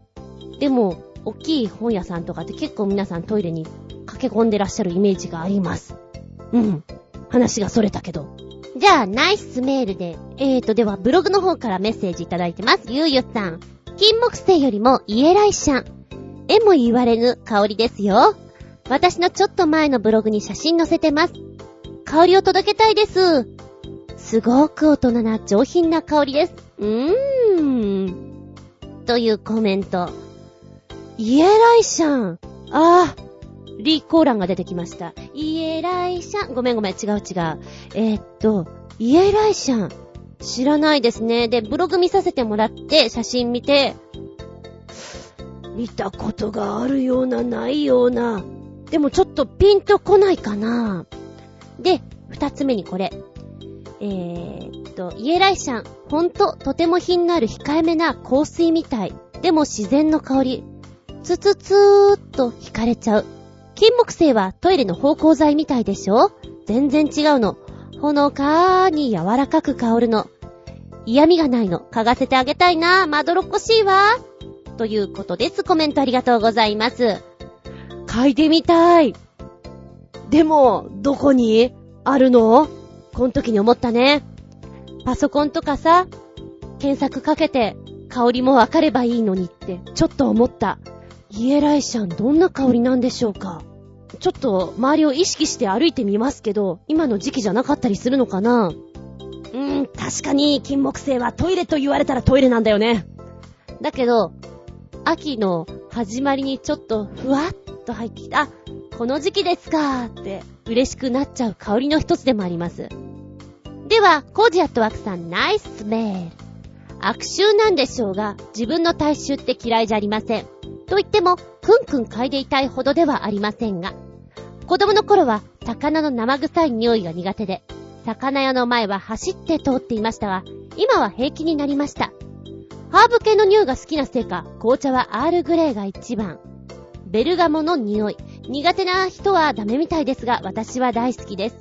香草ならパクチーも大好物。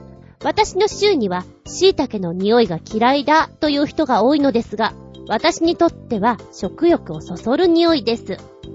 ダメな匂いは、ヘアトニックとか香水の匂い。アロマオイルとかは大丈夫なので、どうも人工的に複数の匂いを調合したものが苦手なようです。そういえば、猫たちの中には私の脇の下に顔を突っ込んでぐりぐり嗅ぐ子がいますが、いい匂いなんでしょうか？自分で確認しようにも、どうやっても自分の脇の下には顔を突っ込めません。何か方法があったら教えていただけないでしょうか？はい、えー、ナイスメール。まずは自分の体臭ってやつですか？体臭ね。自分の体臭ってどうなんだろう？ちょっとわかりづらくないですか？あのー、匂いが割ときつい人もそうでない人も体臭ってどうなんだろう？わかるのかな？うん。で、やっぱり自分の体臭が嫌だったら、生きていくのがしんどいもんね。すげえダメな人はいないと思う。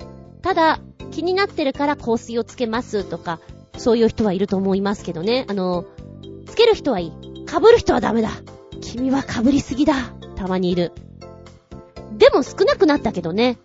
な、うーん、15年ぐらい前とかは普通に、君なんだ？香水から生まれてきたのかっていうぐらいの人はいたよね。くっちゃいくっちゃいっていう人が、もう、な、なになになに何があったのっていう人、面白くなっちゃうような人いた。えー、そして、魚の匂い。これね、私もね、苦手なんです。今も苦手なんです。で、こんなことばっかり言ってるから、ずんちゃんは魚嫌い。なんでしょ？ね。お肉しか食べないんだってって言われちゃうんで、違うの。魚食べますよ。お刺身も食べられます。うなぎとかも好きです。えーっと、ただ、あの、磯の香りはちょっと苦手みたいです。海の近くに、あ、塩の香りがするなまあ、それはいいです。お料理とかでお刺身が出てきたりして、それはいいんですけども、じゃあ、貝とか焼いている時のあの匂い、こう、お味噌汁、お椀の中にカニだとか、エビだとか、こう、わさっと入っているような、独特な香りとか、もう、海って来るとちょっと苦手みたい。で、すごく美味しそうだなっていつもテレビを見ながら思うのが、貝を網の上でぐつぐつ焼いて、醤油とかバターとかちょっと垂らして、で食べてるのはなんて美味しそうなんだろうって思うの。でも、でもちょっとあの匂いは得意じゃないんだよね。だから、もし、行ったとして食べられるかな？匂いがダメだからどうなのかなって思っちゃう。だ、かき小屋、有名になったじゃないですか。1、2年の間にメディアさんもかき小屋だ、かき小屋だってやってて。ねえ、新橋にまるかき小屋。一斗缶で出てくるかき。食べたいと思う。が、しかし、反面、食べられるか？あの、かきを煮たりしてくれたらいいと思うんだけど、その場で焼かれて、醤油でこう、食べるの、私いけるかって思うとちょっと怖いんだよね。食べられないような気がして。だからね、なんか美味しいものを堪能できてなくて残念で。で、この魚の臭みっていうのが苦手だっていう人はちょっとわかります。いや、今私がそうだから 治るんだへえ、市場とか行くのだからちょっと苦手なんだよね。ここは新鮮な魚あるよって言われて、ね、じゃあ1階でお買い物して2階で食べれるからって言われるんだけど、うん、じゃあ私2階で待ってるからっていうタイプかもしれない。えー、そして、で、ハーブ系の匂いが好き。ほうほう、おしゃれですね。でもさ、紅茶の香りって、こう、入れる時の瞬間とかって、ふわっといい匂いしますもんね。私、基本はコーヒー糖なんですけど、今はたまに紅茶も飲んでるんですね。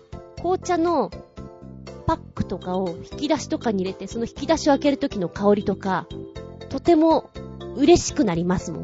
あ、今ちょっといい匂いがした、みたいなね。うん。ナイスメール。そう思います。アールグレー、ベルガモ。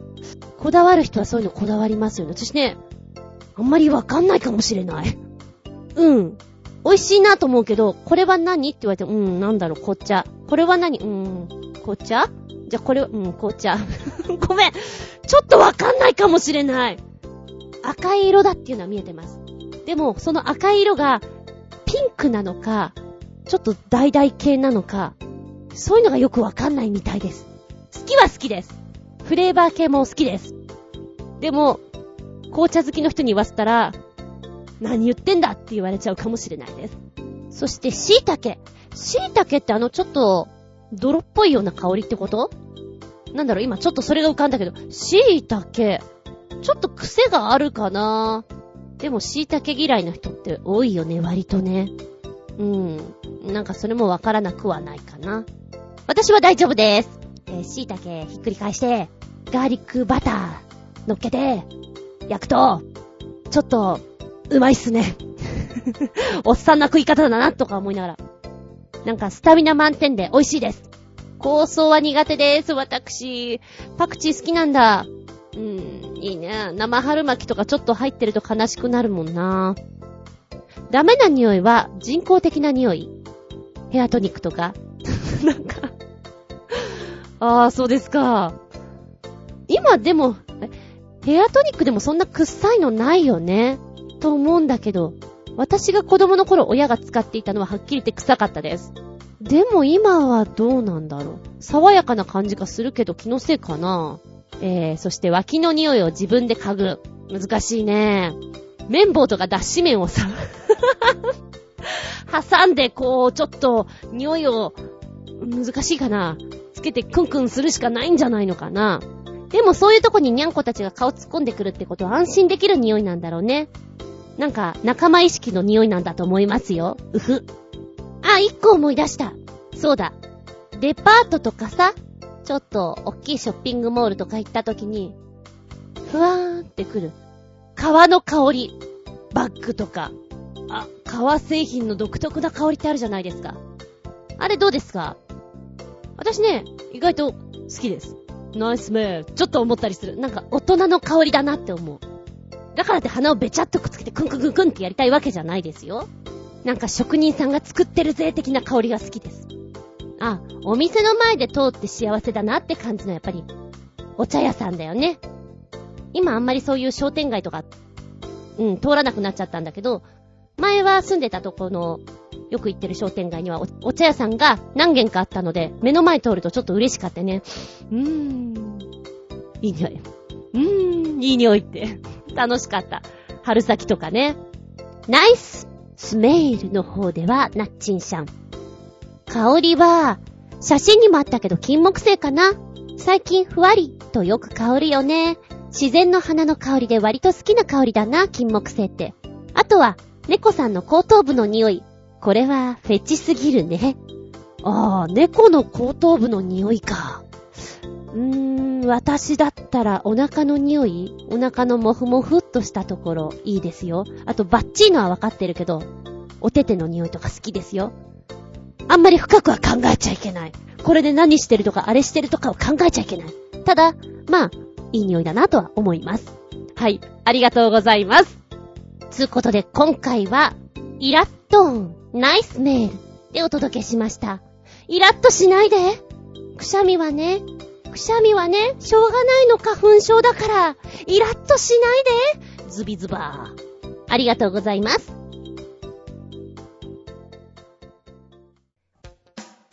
お便りいきます。超新星ヘナチョコヨッピーくんからメッセージ。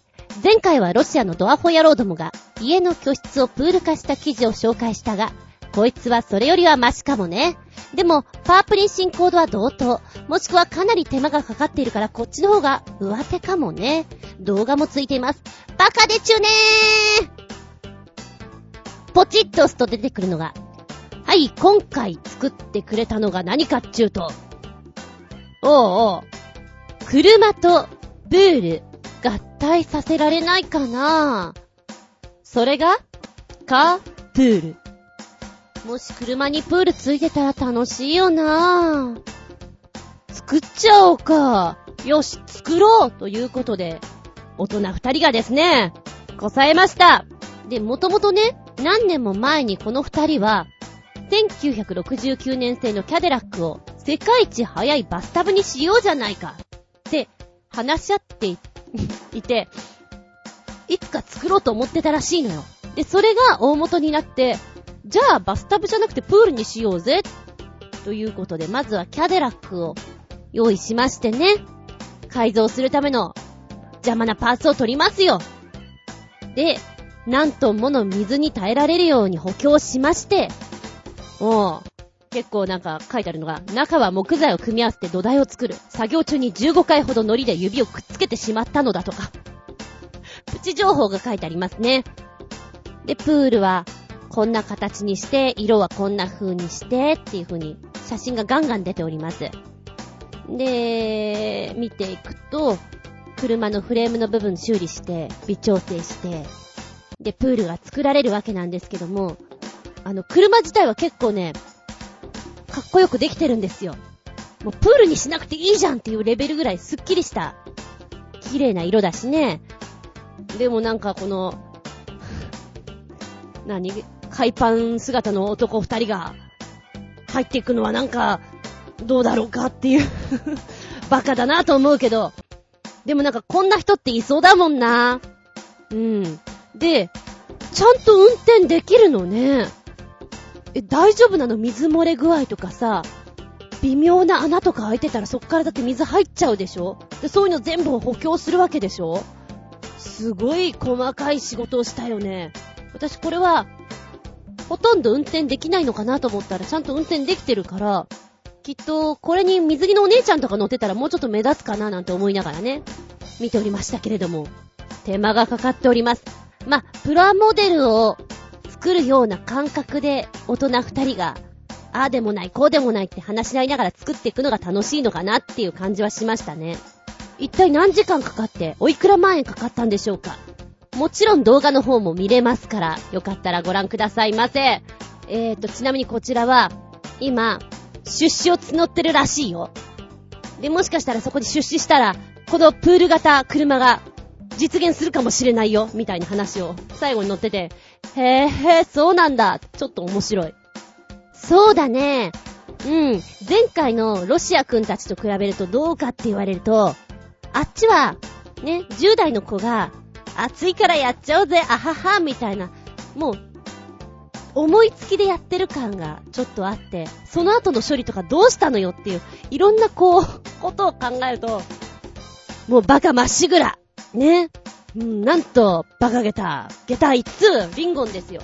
これは、大人二人が、こうやってこうやってやるといけてんじゃん、みたいな。いや、やってることはバカだよ。バカだけど、ちゃんと頭を使ったおバカさんだなっていうことで、何も考えてないロシア君たちのがバカまっしぐらだなとは思う。ねこっちは、ちょっとプロな感じがしますもん。ね。素人じゃなくてプロはこうだぜみたいなちゃんと考えてるおバカさんでしたね。はい、ありがとうございます。いろんな人がいるもんですよね、本当にね。こう見るとさ、やっぱり、こういう工作的なものとかするのって男の人が圧倒的多いよね。女の人っていないのかね。まあ逆を返すと、いつまでも少年の心を持っている？大人になりきれない？そんなピーターパンのような男たちが作るものなんだろうか？いや、逆を返すと、バカばっか ちょっと面白いですよ。女性版探してみたいですね。はい、ありがとうございます。続いても、超親戚なチョコヨッピーくん2連ちゃん。メッセージ。意味もなく、イタリアのバイクメーカー、ベスパの歴史を振り返るアニメーションでも見るでねるねる。かっちょいいと思うか、かっちょ悪いと思うかはあなた次第ですが、私はこういうデザインのバイクはペケです、かっこ笑い。と、もう一つ。で、意味もなく、ホンダの PR 動画でも見るでねるねる。二つつけてくれました。まずはベスパの方。こちらの動画は1分24秒なんですけども、ベスパって言うとね、うん、ローマの休日のオードリー・ヘッバーンが、こう、二人乗りするやつですよね。新聞記者が乗ってるやつ。私は結構ね、クラシックなイメージがあって、嫌いじゃないんです。一番最初にバイク乗った時は現茶だったので、ベスパか、ヤマハのビーノだなぁと思ってたの。で、ベスパの何がいいかって、あの、おまけのタイヤをくっつけてるのがなんか羨ましくて、デザインが面白いなと思っていた。さて、こちらの動画見ていて、こう、年代とね、デザインを、ひょこひょこってこう、アニメーションで変わっていくわけなんですけど、結構ずんぐりした子いるね。なんか笑えるぐらい、それ何？冗談なのかと思ったの。でもなんか、あるみたいだし、もともとは航空会社なんだって、ベスパさんは。だからちょっとだけエンジンの場所を他のバイクメーカーさんとは違う置き方をしてるっていうのが書いてあったかな。もうね、1950年代のやつとかね、ずんぐり、むっくり、どんぐりって感じよ。あと、何？武器がついてるのあるし。もしかしたらこれ、いくつか冗談も入ってるって思っちゃうぐらい。2003年のこのロングバージョン何？気になるわちょっと検索したんだけどわかんなかったんだけど、でもずんぐりくんはいるみたい。へえ、面白いね。うん、中には、あの、もう、近未来のアニメに出てきそうな乗り物に見える。バイクじゃないねっていう感じに見えるね。空飛びそう。で、ホンダさんの方なんですけど、ホンダさんのこの作り方すごく好き。楽しいし面白いし、バイクだけじゃなくて、ね、車にもなったり。で、手が操作していくんだけども、なんか、ホンダさんが狙ってるところが少し見え隠れするのがいいね。多分、途中でさ、こう、車を絞るのよ。キューって。で、液体が出てくる。まあ、通常で行くならこれガソリンだよね。でもこのガソリンを飲んじゃう。ですよ。で、ガソリンを飲めるっていうことは、そこまでエコにこだわってるよ、みたいな。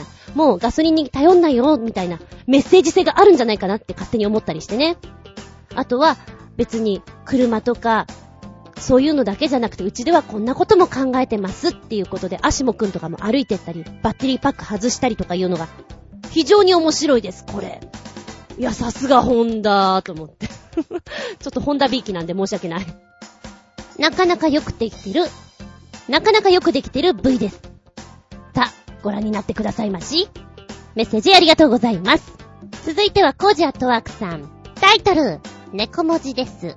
お邪魔します。いらっしゃい。多彩な猫作品の作家として知られている、佐山康弘さんの、猫福文字です。ラジオのタイトルなんか向いてるかも。どうすか？というコージアットワークさんのメッセージありがとうございます。へえ、これ面白いね。よく、よく考えられてる。で、文字は文字なんだけども、よく見るとニャンコがいっぱいいて、どうなってんのかなって見たら表情とかも違うし、手のね、向きとか、あ、きっとこんな格好してる、あ、なんか伸びしてるみたいだなっていうのを見てるのが面白いね。ほうほうほう、万歳してるのもいる。で、割と画数が多くても、なんとか形になってるっていうか、引いてみたらちゃんと文字だし、ね、ズームしてみると、おー、にゃんこいっぱいみたいなのが面白い。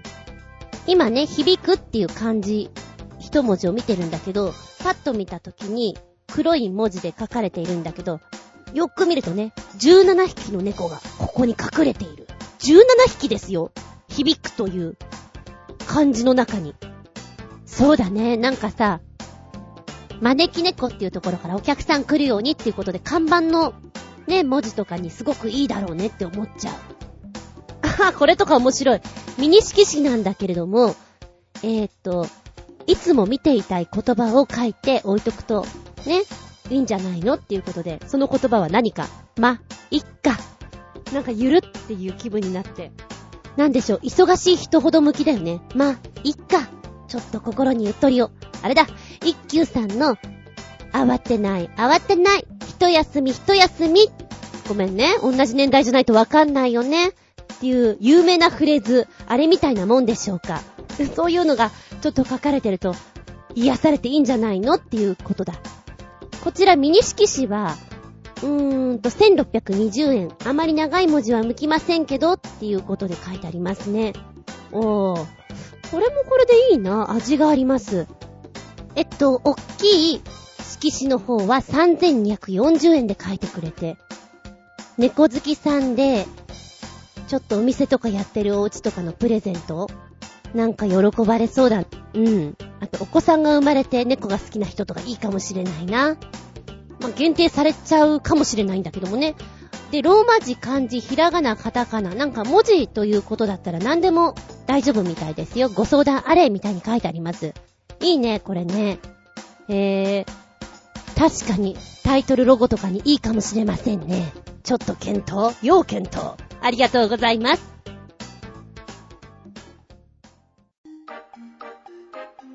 見たら動画。メッセージ、超新鮮なチョコヨッピーくんから、量子力学で猫といえば、シュレデンガーの猫が有名らしい。で、アホンダラにはよくわからんショートアニメ、シュレディンガーの猫という動画でも見るでねるねる。でも一つ。で、説明されてもよくわからん、シュレディンガーの猫の実験を説明する動画でも見るでねるねる。なんじゃこりゃ。ということです。シュレディンガーの猫。ああ、なんか聞いたことあるんだけどって思いながら、ちょっと見せてもらいました。うーんとねどういうこと？ど、どういうことこれ？ただ一つ私が思ったのは、このアッパラパーのドクターをなんとかしてよって思った。このアッパラパーメムカつくキー猫頑張れ猫頑張れって違う見方しちゃったよ、私。で、二つ目の解説の方も3分ちょいあったんだけど、うん、なんか、ミクロの世界が、とかやってるんだけど、ああ、あああ、ああ、よくわかんないなって思いながら、まあ、後半のとこに、なんか、生と死が同居しているみたいなことを言っていて、で、猫ちゃんが箱に入ってるんですけど、箱を開けたとき、その一瞬で、どちらかになると。生か死か、みたいなこと言ってるんですよ。ああ、なんかこっちのがわかりやすいけど、で、それが何なの？ってちょっと思ってしまう私がいて、ついていけなかったりします。で、なんで聞いたことがあるのかなっていうことなんですけど、今年か、今年の春先に、うーんと、お芝居でね、ちょっと発表しなきゃいけないっていうことで、ネタがない、ネタがないってやっていた時に、アシスタント先生がね、ちょっとこんなの書いてみましたけどどうですか？っっていうのが確かシュレディンガーの猫を元にしたもので、ああ、そういうことか。確かにね、主人公がいます。女の子が出てきていて、で、弟がいる。で、猫がいる。猫という形のものなんだけど、まあ、人がやりますよ。抽象的に。で、弟を迎えに行かなきゃってお姉ちゃんが言うんですよ。お姉ちゃんが言う。で、そこに猫が止めるんです。君にはそんな権利ないよって。選ぶのはあの子だから、みたいな。で、まあ、元を正すとね、いつか、あの、ずんこ先生の本作りの方で読もうかなとは思ってるんですけど、元を正すと、お姉ちゃんもう死んでるんです、とっくに。で、弟ちゃんを迎えに来たと。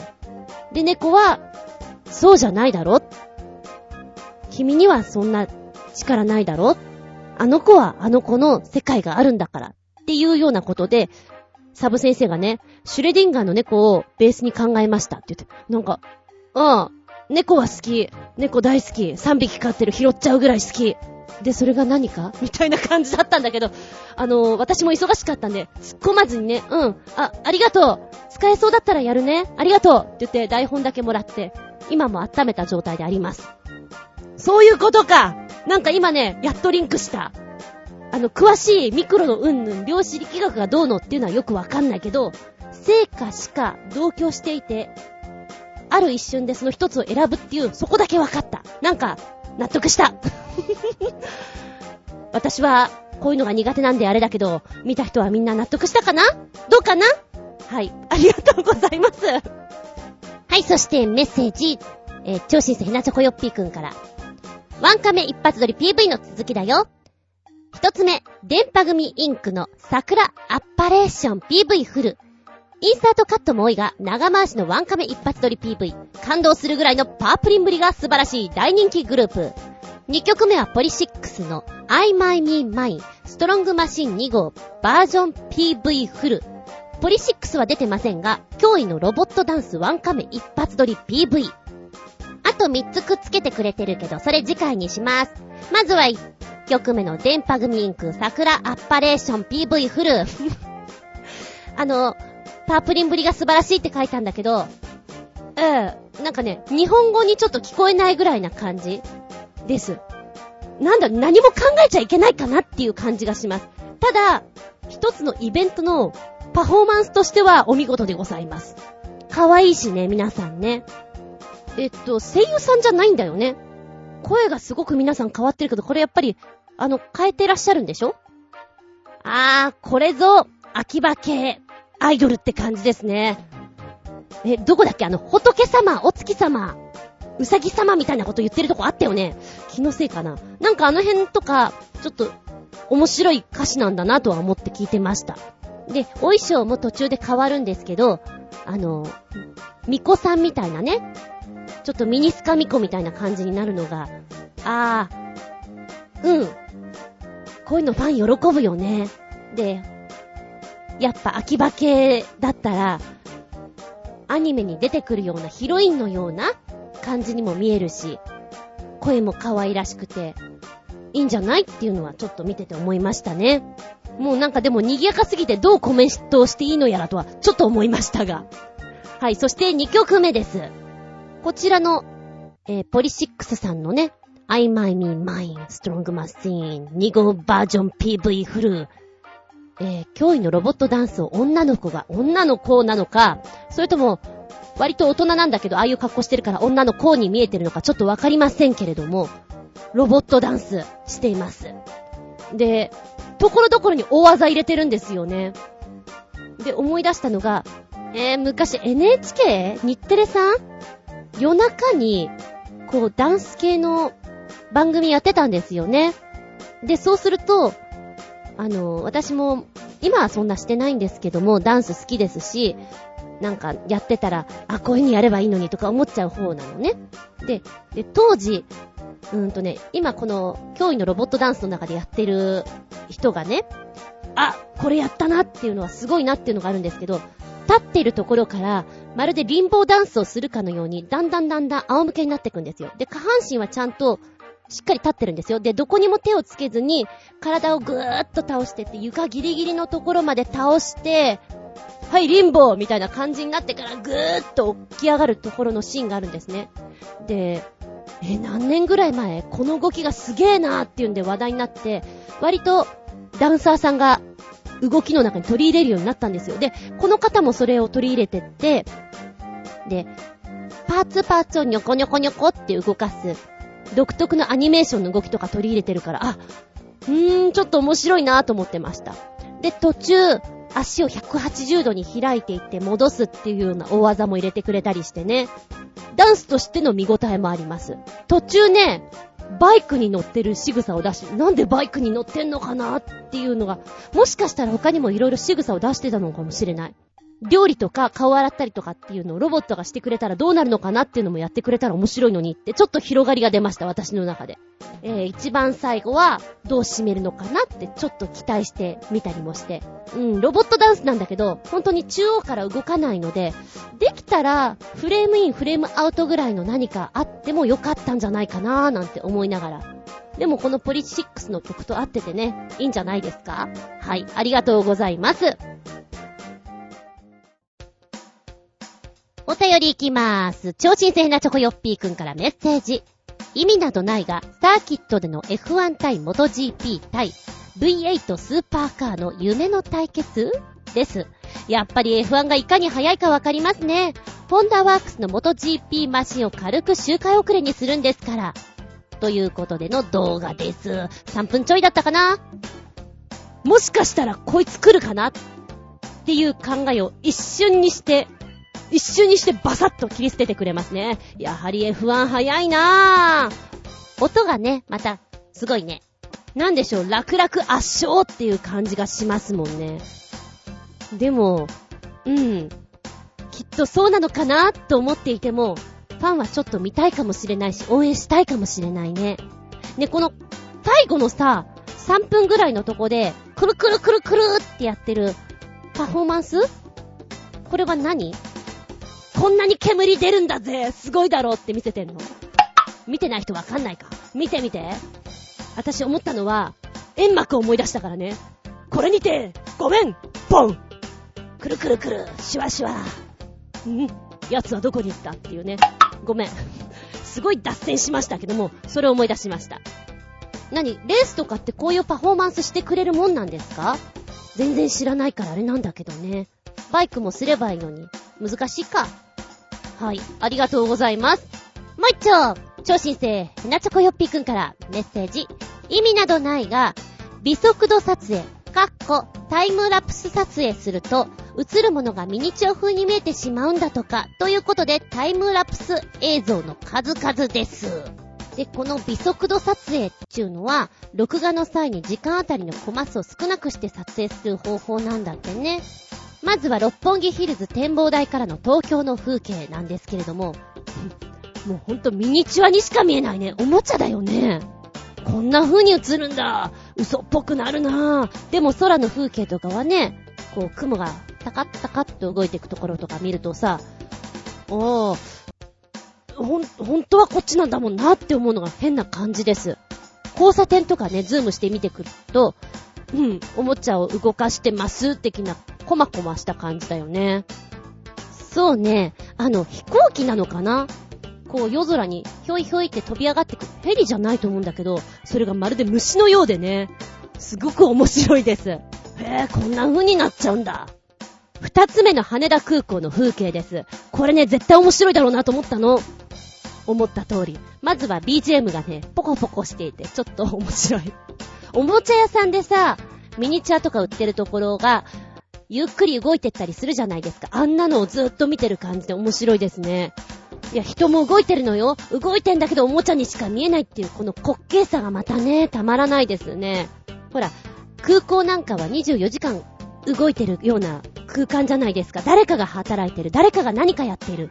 そういうところでこれをずっと撮ってるのを見ると、飽きもせずに見れるなーっていう3分半ですね。3つ目のブラジルのリオのカーニバル。これ、これは見てまず見てほしいえー、っとね、一番最初、これちょっと長いの5分ちょいやって、長いなーと思って見てたんだけども、映画が始まるような感じだから、ずーっと。何？これから何か対策が始まるのですね？みたいな。ところから、なんか人が集まってるその集合体っていうのが、こういうコマ送りで見ると、なんて面白いんでしょうって思いますね。だからきっとね、青森のねぷた祭りとかねぶた祭りああいうのとかも、これで見たら、迫力あると思う。出汁が動いてく様とかね。へぇ、面白いやで、それぞれの曲がまたね、いい。このリオのカーニバルに関しては、物語が始まってきますよっていう、ゆっくりしたところから人の動きに合わせてくるところがいいね。楽しい。四つ目がコミックマーケットに並ぶ人々。これ、別のやつで見たことあるかな？日本人ってなんて並ぶのがすごいんだろう？これが軍隊にも使えたらね、みたいな、ちょっと世界で話題になったぐらい、このコミックマートに並ぶ人たちはすごいです。集団行動ができています。これね、音楽ないんですけど、うん、でも、すげえな。日本人ってすごいって言われるゆえんだと思いますよ。次が中国の北京の風景。これ BGM がね、クラシックなんだよね。なんでこれだけクラシック壮大な感じです。そして環境、環境じゃねえよ。観光客はきっとこんな風に見えるのかななんていうところで、えー、シルクロードのところに人が歩いてる様だとか、上から覗いている感じ。そして湖のとこでボートに乗ってる人たちってこんな風に見えるまるでゴミのようだね、みたいなね。面白いです。あ、北京の街中で火事が火事があるじゃないかピーポーピーポーみたいなのとかもあったりして、でも、クラシックが BGM でちょっと面白いです。だんだん夜になって夜景が見えてきて、ああ、北京って都会だよね。都会だけども、でも、そうでないところもあったりして、っていうのが、うまい具合見えてて面白いですね。あー、このクラシックの曲なんだったかな思い出せないないつもそうだ。終わった後にきっと思い出すんだ。お次がサンフランシスコ近郊ということなんですけど、これね、見ていて、海外ドラマのオープニングだね。普通にありそうです。曲から言っても。そうだね、私、事件物浮かんだね。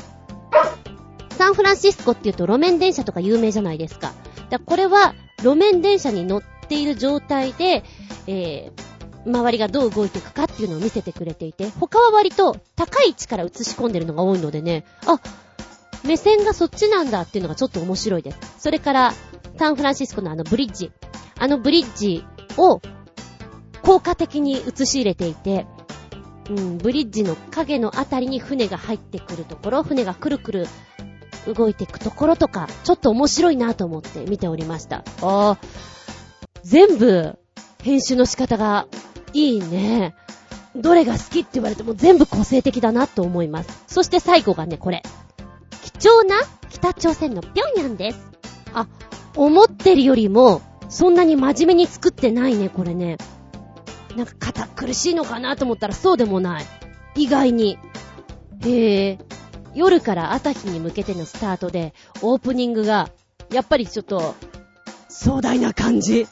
我が、ぴょんやんは、みたいな感じで行くのかなと思いきやそうでもなかった。で、コマを早送りしてるとこと、普通のところの切り替えをいくつか作ってるので、ちょっとそこもね、逆にすごいスローモーションに見えたりして、面白いな。で、地下鉄に乗っていくところの、ずーってこう、エスカレーターで降りていくところが、いつまでもいつまでも穴蔵に入っていくような感じがして面白い。で、地下鉄だとかバスだとかの雰囲気の中に入ってスローモーション。スローモーションってか、あの普通の速度でコマ送りっていうのを繰り返してくれるから、ちょっとね、あ、うーん、こっち系で見せてくれるのも面白いよねって思いながら街の紹介をしてくれてて面白かったです。はぁ、あ。なんか探せばもっといっぱいありそうだね。もしよかったらご覧くださいませ。だいたい1本が3分ぐらいです。3分ちょいかなうん。なかなか楽しめますよ。はい、ありがとうございます。元気でソング、やる気でソング。鳥の腰分より超新星ヘナチョコヨッピーくん。こちらは、うん、すごい前のでごめんね。真夏の暑さも若干落ち着いてきたので夏の疲れも吹き飛ばす爽やかなバンドでも紹介しちゃおうかねっていう2個前のやつだったんで申し訳ない。みんな大好きベースボールペアだよ。3曲取り残し分。1曲目がショートヘア PV。本田翼が可愛いね。2曲目、パーフェクトブルー PV。同じく本田翼が可愛いね。ツー、かっこ笑い。そして3つ目、そんなに好きじゃなかった PV。なぜか笑える悲しいお話。それでは、おわこんばんちは。まずは1曲目、ショートヘア。かわいらしい。この野郎クソ青春しやがってっていう1曲です。本当にね、中学高校の頃に戻ってこういうのを体験したいなっていう感じがします。なんでも、ベースボールベアさん初めてのリアルなラブソングということで仕上げたらしい、このショートヘア。そうね、私ね、ベースボールベアさんは、ぜひ歌詞を見てから聴いていただきたいなって思うぐらい、歌詞の一個一個がね、うん、キュンとくるような素敵な歌詞に仕上がってるんですよ。で、見てから聴いていただけた方がより心に入ってくんじゃないかなっていう感じがします。なんか見つめてる感じがとってもするものね。それだけ大好きなんだよっていう。そうだな。ほんとね、ここが好き。大切なものだけが大切ならいいのにっていう歌い方。いいのにってこうちょっとビブラートかけながら揺らすんですよね。あそこの歌い方とっても切なそうでいいなと思った。で、僕は本当に君のことだけなんだよっていう思いが何度も言うところにうーん、なんでしょう、重さというか、ぐっと伝わってくるなと思った。まあ、この PV の中でね、えー、本田翼ちゃん出てますけど、髪の毛が短いです。君の短い髪が揺れて、隠れた横顔、表情って、そんな歌詞があります。そこによく合ってますね。いいと思う。とっても可愛いと思う。うん。好き。うじうじしてなくて、なんか足取りが軽くなるラブソングだなと思った。2曲目のパーフェクトブルーなんですけども、歌詞がね、結構ね、詰まってるんですよ。ちょっと外国の人が歌うには難しいんじゃないかっていうぐらいダッと詰まってるので、やっぱ歌詞をちゃんと見ていただきたいなと思うんでね、ぜひ PV の方に歌詞が出てればいいのになと思ってしまったぐらいです。で、言葉のね、踏み方がちょっと面白いんだよね。トントントンっていうのが、なんか言葉を掴んでくような言い方をしてるのが、うんとね、歌詞の中で一人更新をしながら、歩く鉄塔の足元って言ってるんですよ。で、更新をしてるような感じ歌ってるのがね、あ、面白いなと思った。で、ところどころにさ、君は飛んだあの夏の日、舞い上がったその黒い髪、会いたいよ、また君になんて言ってるんですけれども、女の子がポーンと飛んで、キラキラキラーみたいな、夏のワンシーンにありそうな空間ですよ。それをまさに歌い込んでいて、映像の中で、本田翼ちゃんがね、出てきてるわけなんですけれども、いや、あのー、少女漫画みたいだなと思って、やっぱり青春漫画みたいだなと思って見てました。でもちょっと後半さ、本田翼ちゃん、こう 3D メガネとかかけて何を言ってるのかなっていう、ちょっとそのストーリーの方も気になっちゃったよね。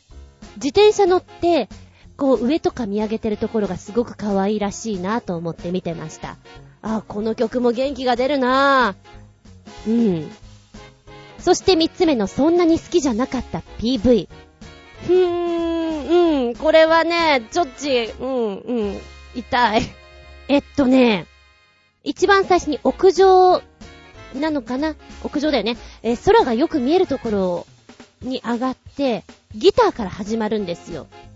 で、歌い出しが、アタック感が半端ない。バーンと来るから引き込まれるね。クイッと。で、始まって、でさ、最初は、こんなに赤い糸の運命っていうのがあるんだね。最高の女だね、君は、みたいな感じ、ラブラブモードからスタートしていって、まあ、タイトルがそんなに好きじゃなかった。で、想像できると思うんですけど、そっちの方にストーリーが流れてくわけですよ。かわいそうだなと思ってね。うん。ノートが出てくるの。ちょっと私はデスノートを思い出しちゃったんだけど、登場の仕方がね。今、それは置いといて。あのノートに何書いてあるのかなっていうのがすごく気になった。演出。それすっごい気になるよ。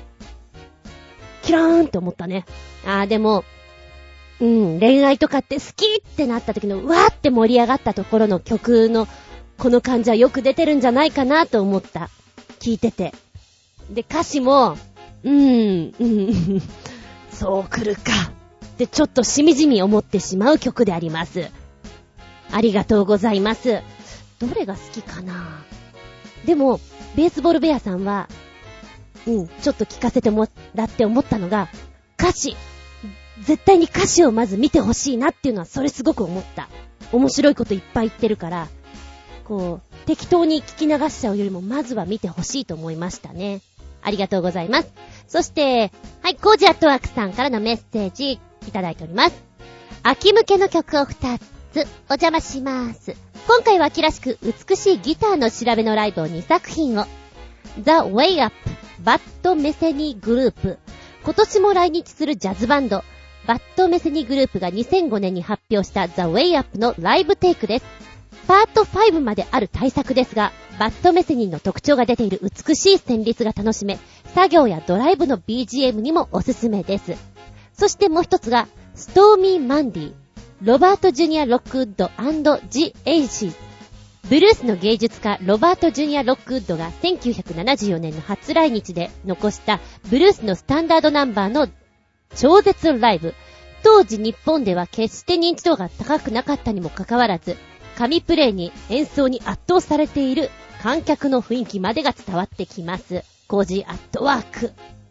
えー、まずは一つ目の方の、えー、ザ・ウェイアップのライブテイク。一つ目、二つ目とちょっと聞かせてもらいましたけど。うん。なんだろうな、秋の夜長にさ、作業したい時に聴くのにちょうどいいなっていう曲だと思い、申し訳ない、そんな言い方して。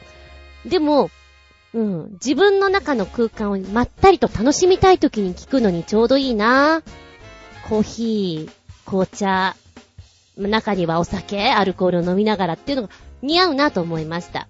で、運転中は、ちょっと眠くなりそうだから控えようかなっていう感じがした曲だなと思います。お家にいる時ですね、私はそれをおすすめです。そして二つ目の、ストーミーマンデイ、ロバート・ジュニア・ロックウッド、ジ・エイシーズ。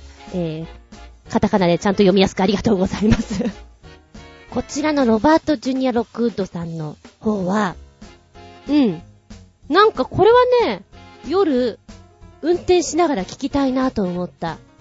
そうだな、パッと浮かんだのはなんか横浜だったんだけども、夜のドライブをしながらちょっと聞きたい。もしくは、うーん、どうも私は夜行性なんで何かするって言うと夜浮かんでしまうんですけれども、車の中に乗ってさ、目的はないんだけどちょっと走らせてるような時ってないですか？あとは移動中の、とかちょっと考え込みたいような時、自分の空間を作りたい時に聞きたいかなっていう感じがする。うん。たっぷり寝た後だったら、高速とかでも聞いてもいいかもしれないな。ああ、大人ですねって思いながら。でもこれを聞きながら、アップルパイにアイスクリーム乗っけて、コーヒーと一緒に食べながら、のんびり本とか読むと、太りそうでいいなって思った はい。ありがとうございます。もう一丁超新星ヘナチョコヨッピーくんからメッセージ。久しぶりに言ってやろうずんこのアッパコ野郎め。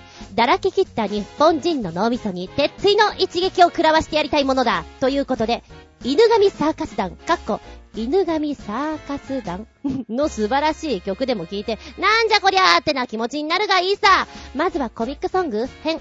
きっと強烈キャラの犬神京子さんの虜になることでしょう。デーモン小暮でもおばきゅうでもないから。な、かっこ笑い。えーっと、1曲目。本当に本当にご苦労さん。フル PV、ワンカメ一発撮り。ノイズが多いがご勘弁を。2曲目。最後のアイドル、フル PV、オールスター大運動会の雰囲気。えー、っと、あと3曲あるんだけど、次回ね、でも次回の予告がもう出てる、犬神サーカス団ホラー編。ハロウィンが近いからね。え、っとね、あの、インパクトが確かにある。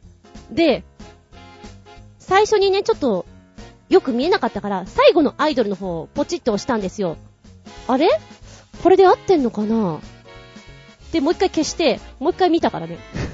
それ3回ぐらいやったからね。合ってんのかな？あ、合ってんだ。へぇー。なんじゃこりゃ本当になんじゃこりゃです。で、本当に本当にご苦労さん、あの有名な曲ですよ。を見て、あ、なんで犬神なのかねっていうのはそのメイクでもわかるし、犬神京子さん虜になるのわかる。何その表情素敵なんだけど。で、PV 自体もとっても面白いのね。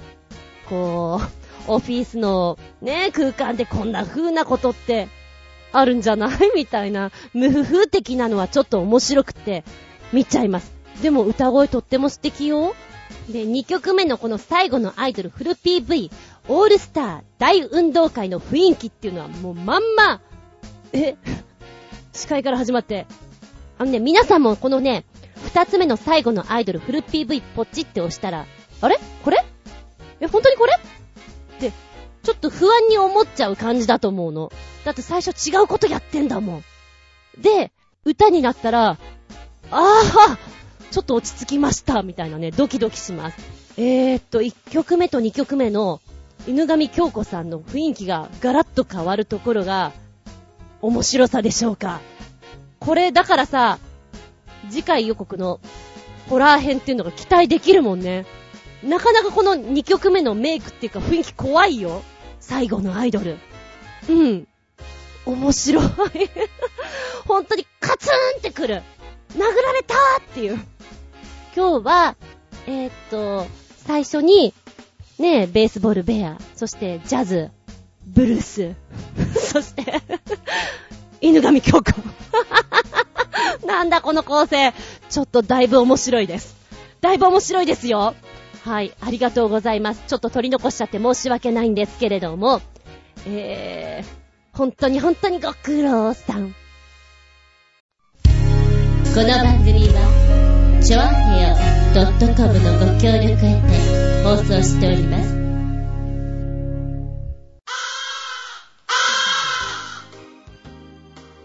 わぁ、今、すごい雨降ってるね。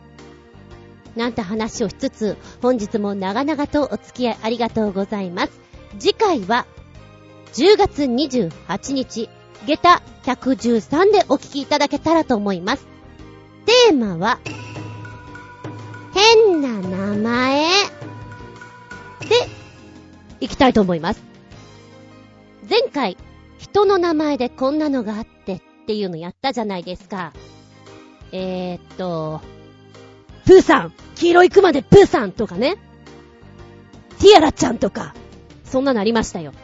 変な名前は名前なんだけど、人の名前というよりは、場所の名前とか、物の名前とか、そっちで行きたいと思います。なんでその話にしたかっていうと、今、私が昼間にやってるバイトのところのね、関連会社のところで、お店の名前が、〇〇、新宿高島屋横、店みたいな感じなんですよ。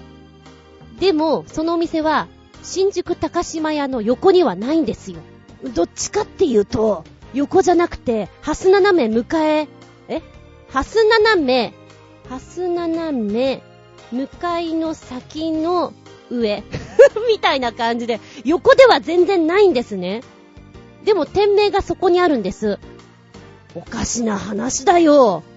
あとは、人と待ち合わせをするときに、じゃあ、駅前にある、ドトールねって言っていたら、ドトールが何軒かあって、で、一番近い方はそうでもないんだけど、遠い方が駅前店みたいになってるとかさ、なんかおかしく、駅前店だから駅前にあろう？っていう場合と、ちょっと混乱させてしまうような変なお名前？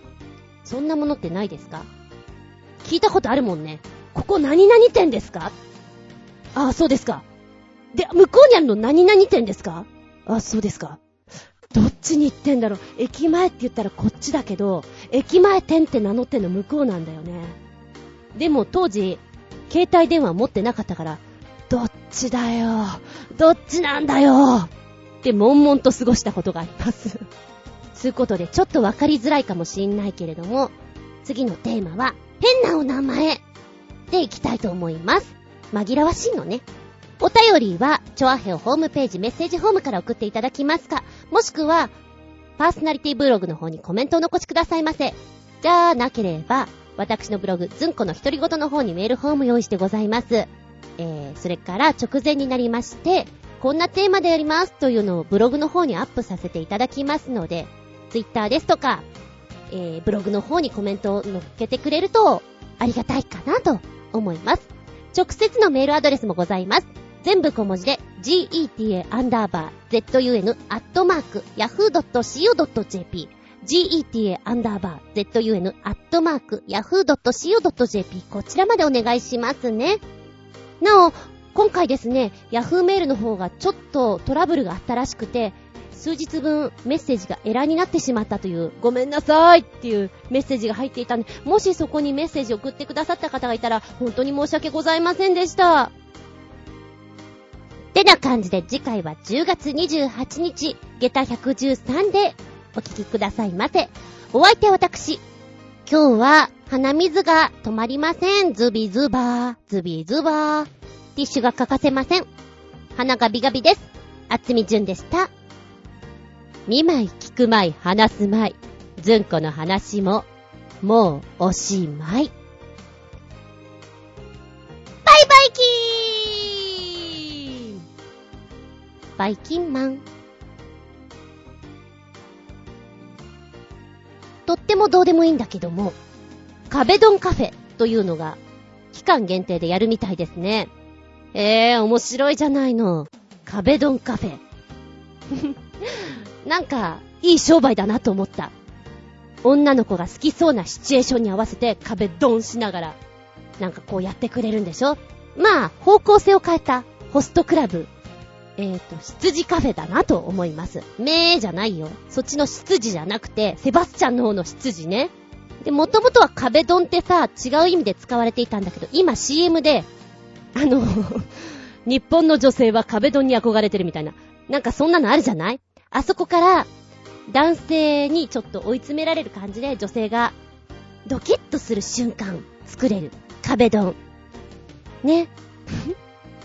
これが流行ってるよっていうことで、ついに作っちゃった壁ドンカフェ。えー、スイーツパラダイスソラド原宿店の方で森永の新商品を試食すると、女性男性問わずに壁ドンを体験できるというものを期間限定でやっていると。え？どんなイケメンに壁ドンされちゃうの？と思ったら、この壁ドンをしてくれる相手は、このキャンペーンのために開発されたという壁ドン専用人形だって 残念でした。で、これ話題になってんだけどもね、森永の新商品、カフェマリージュ。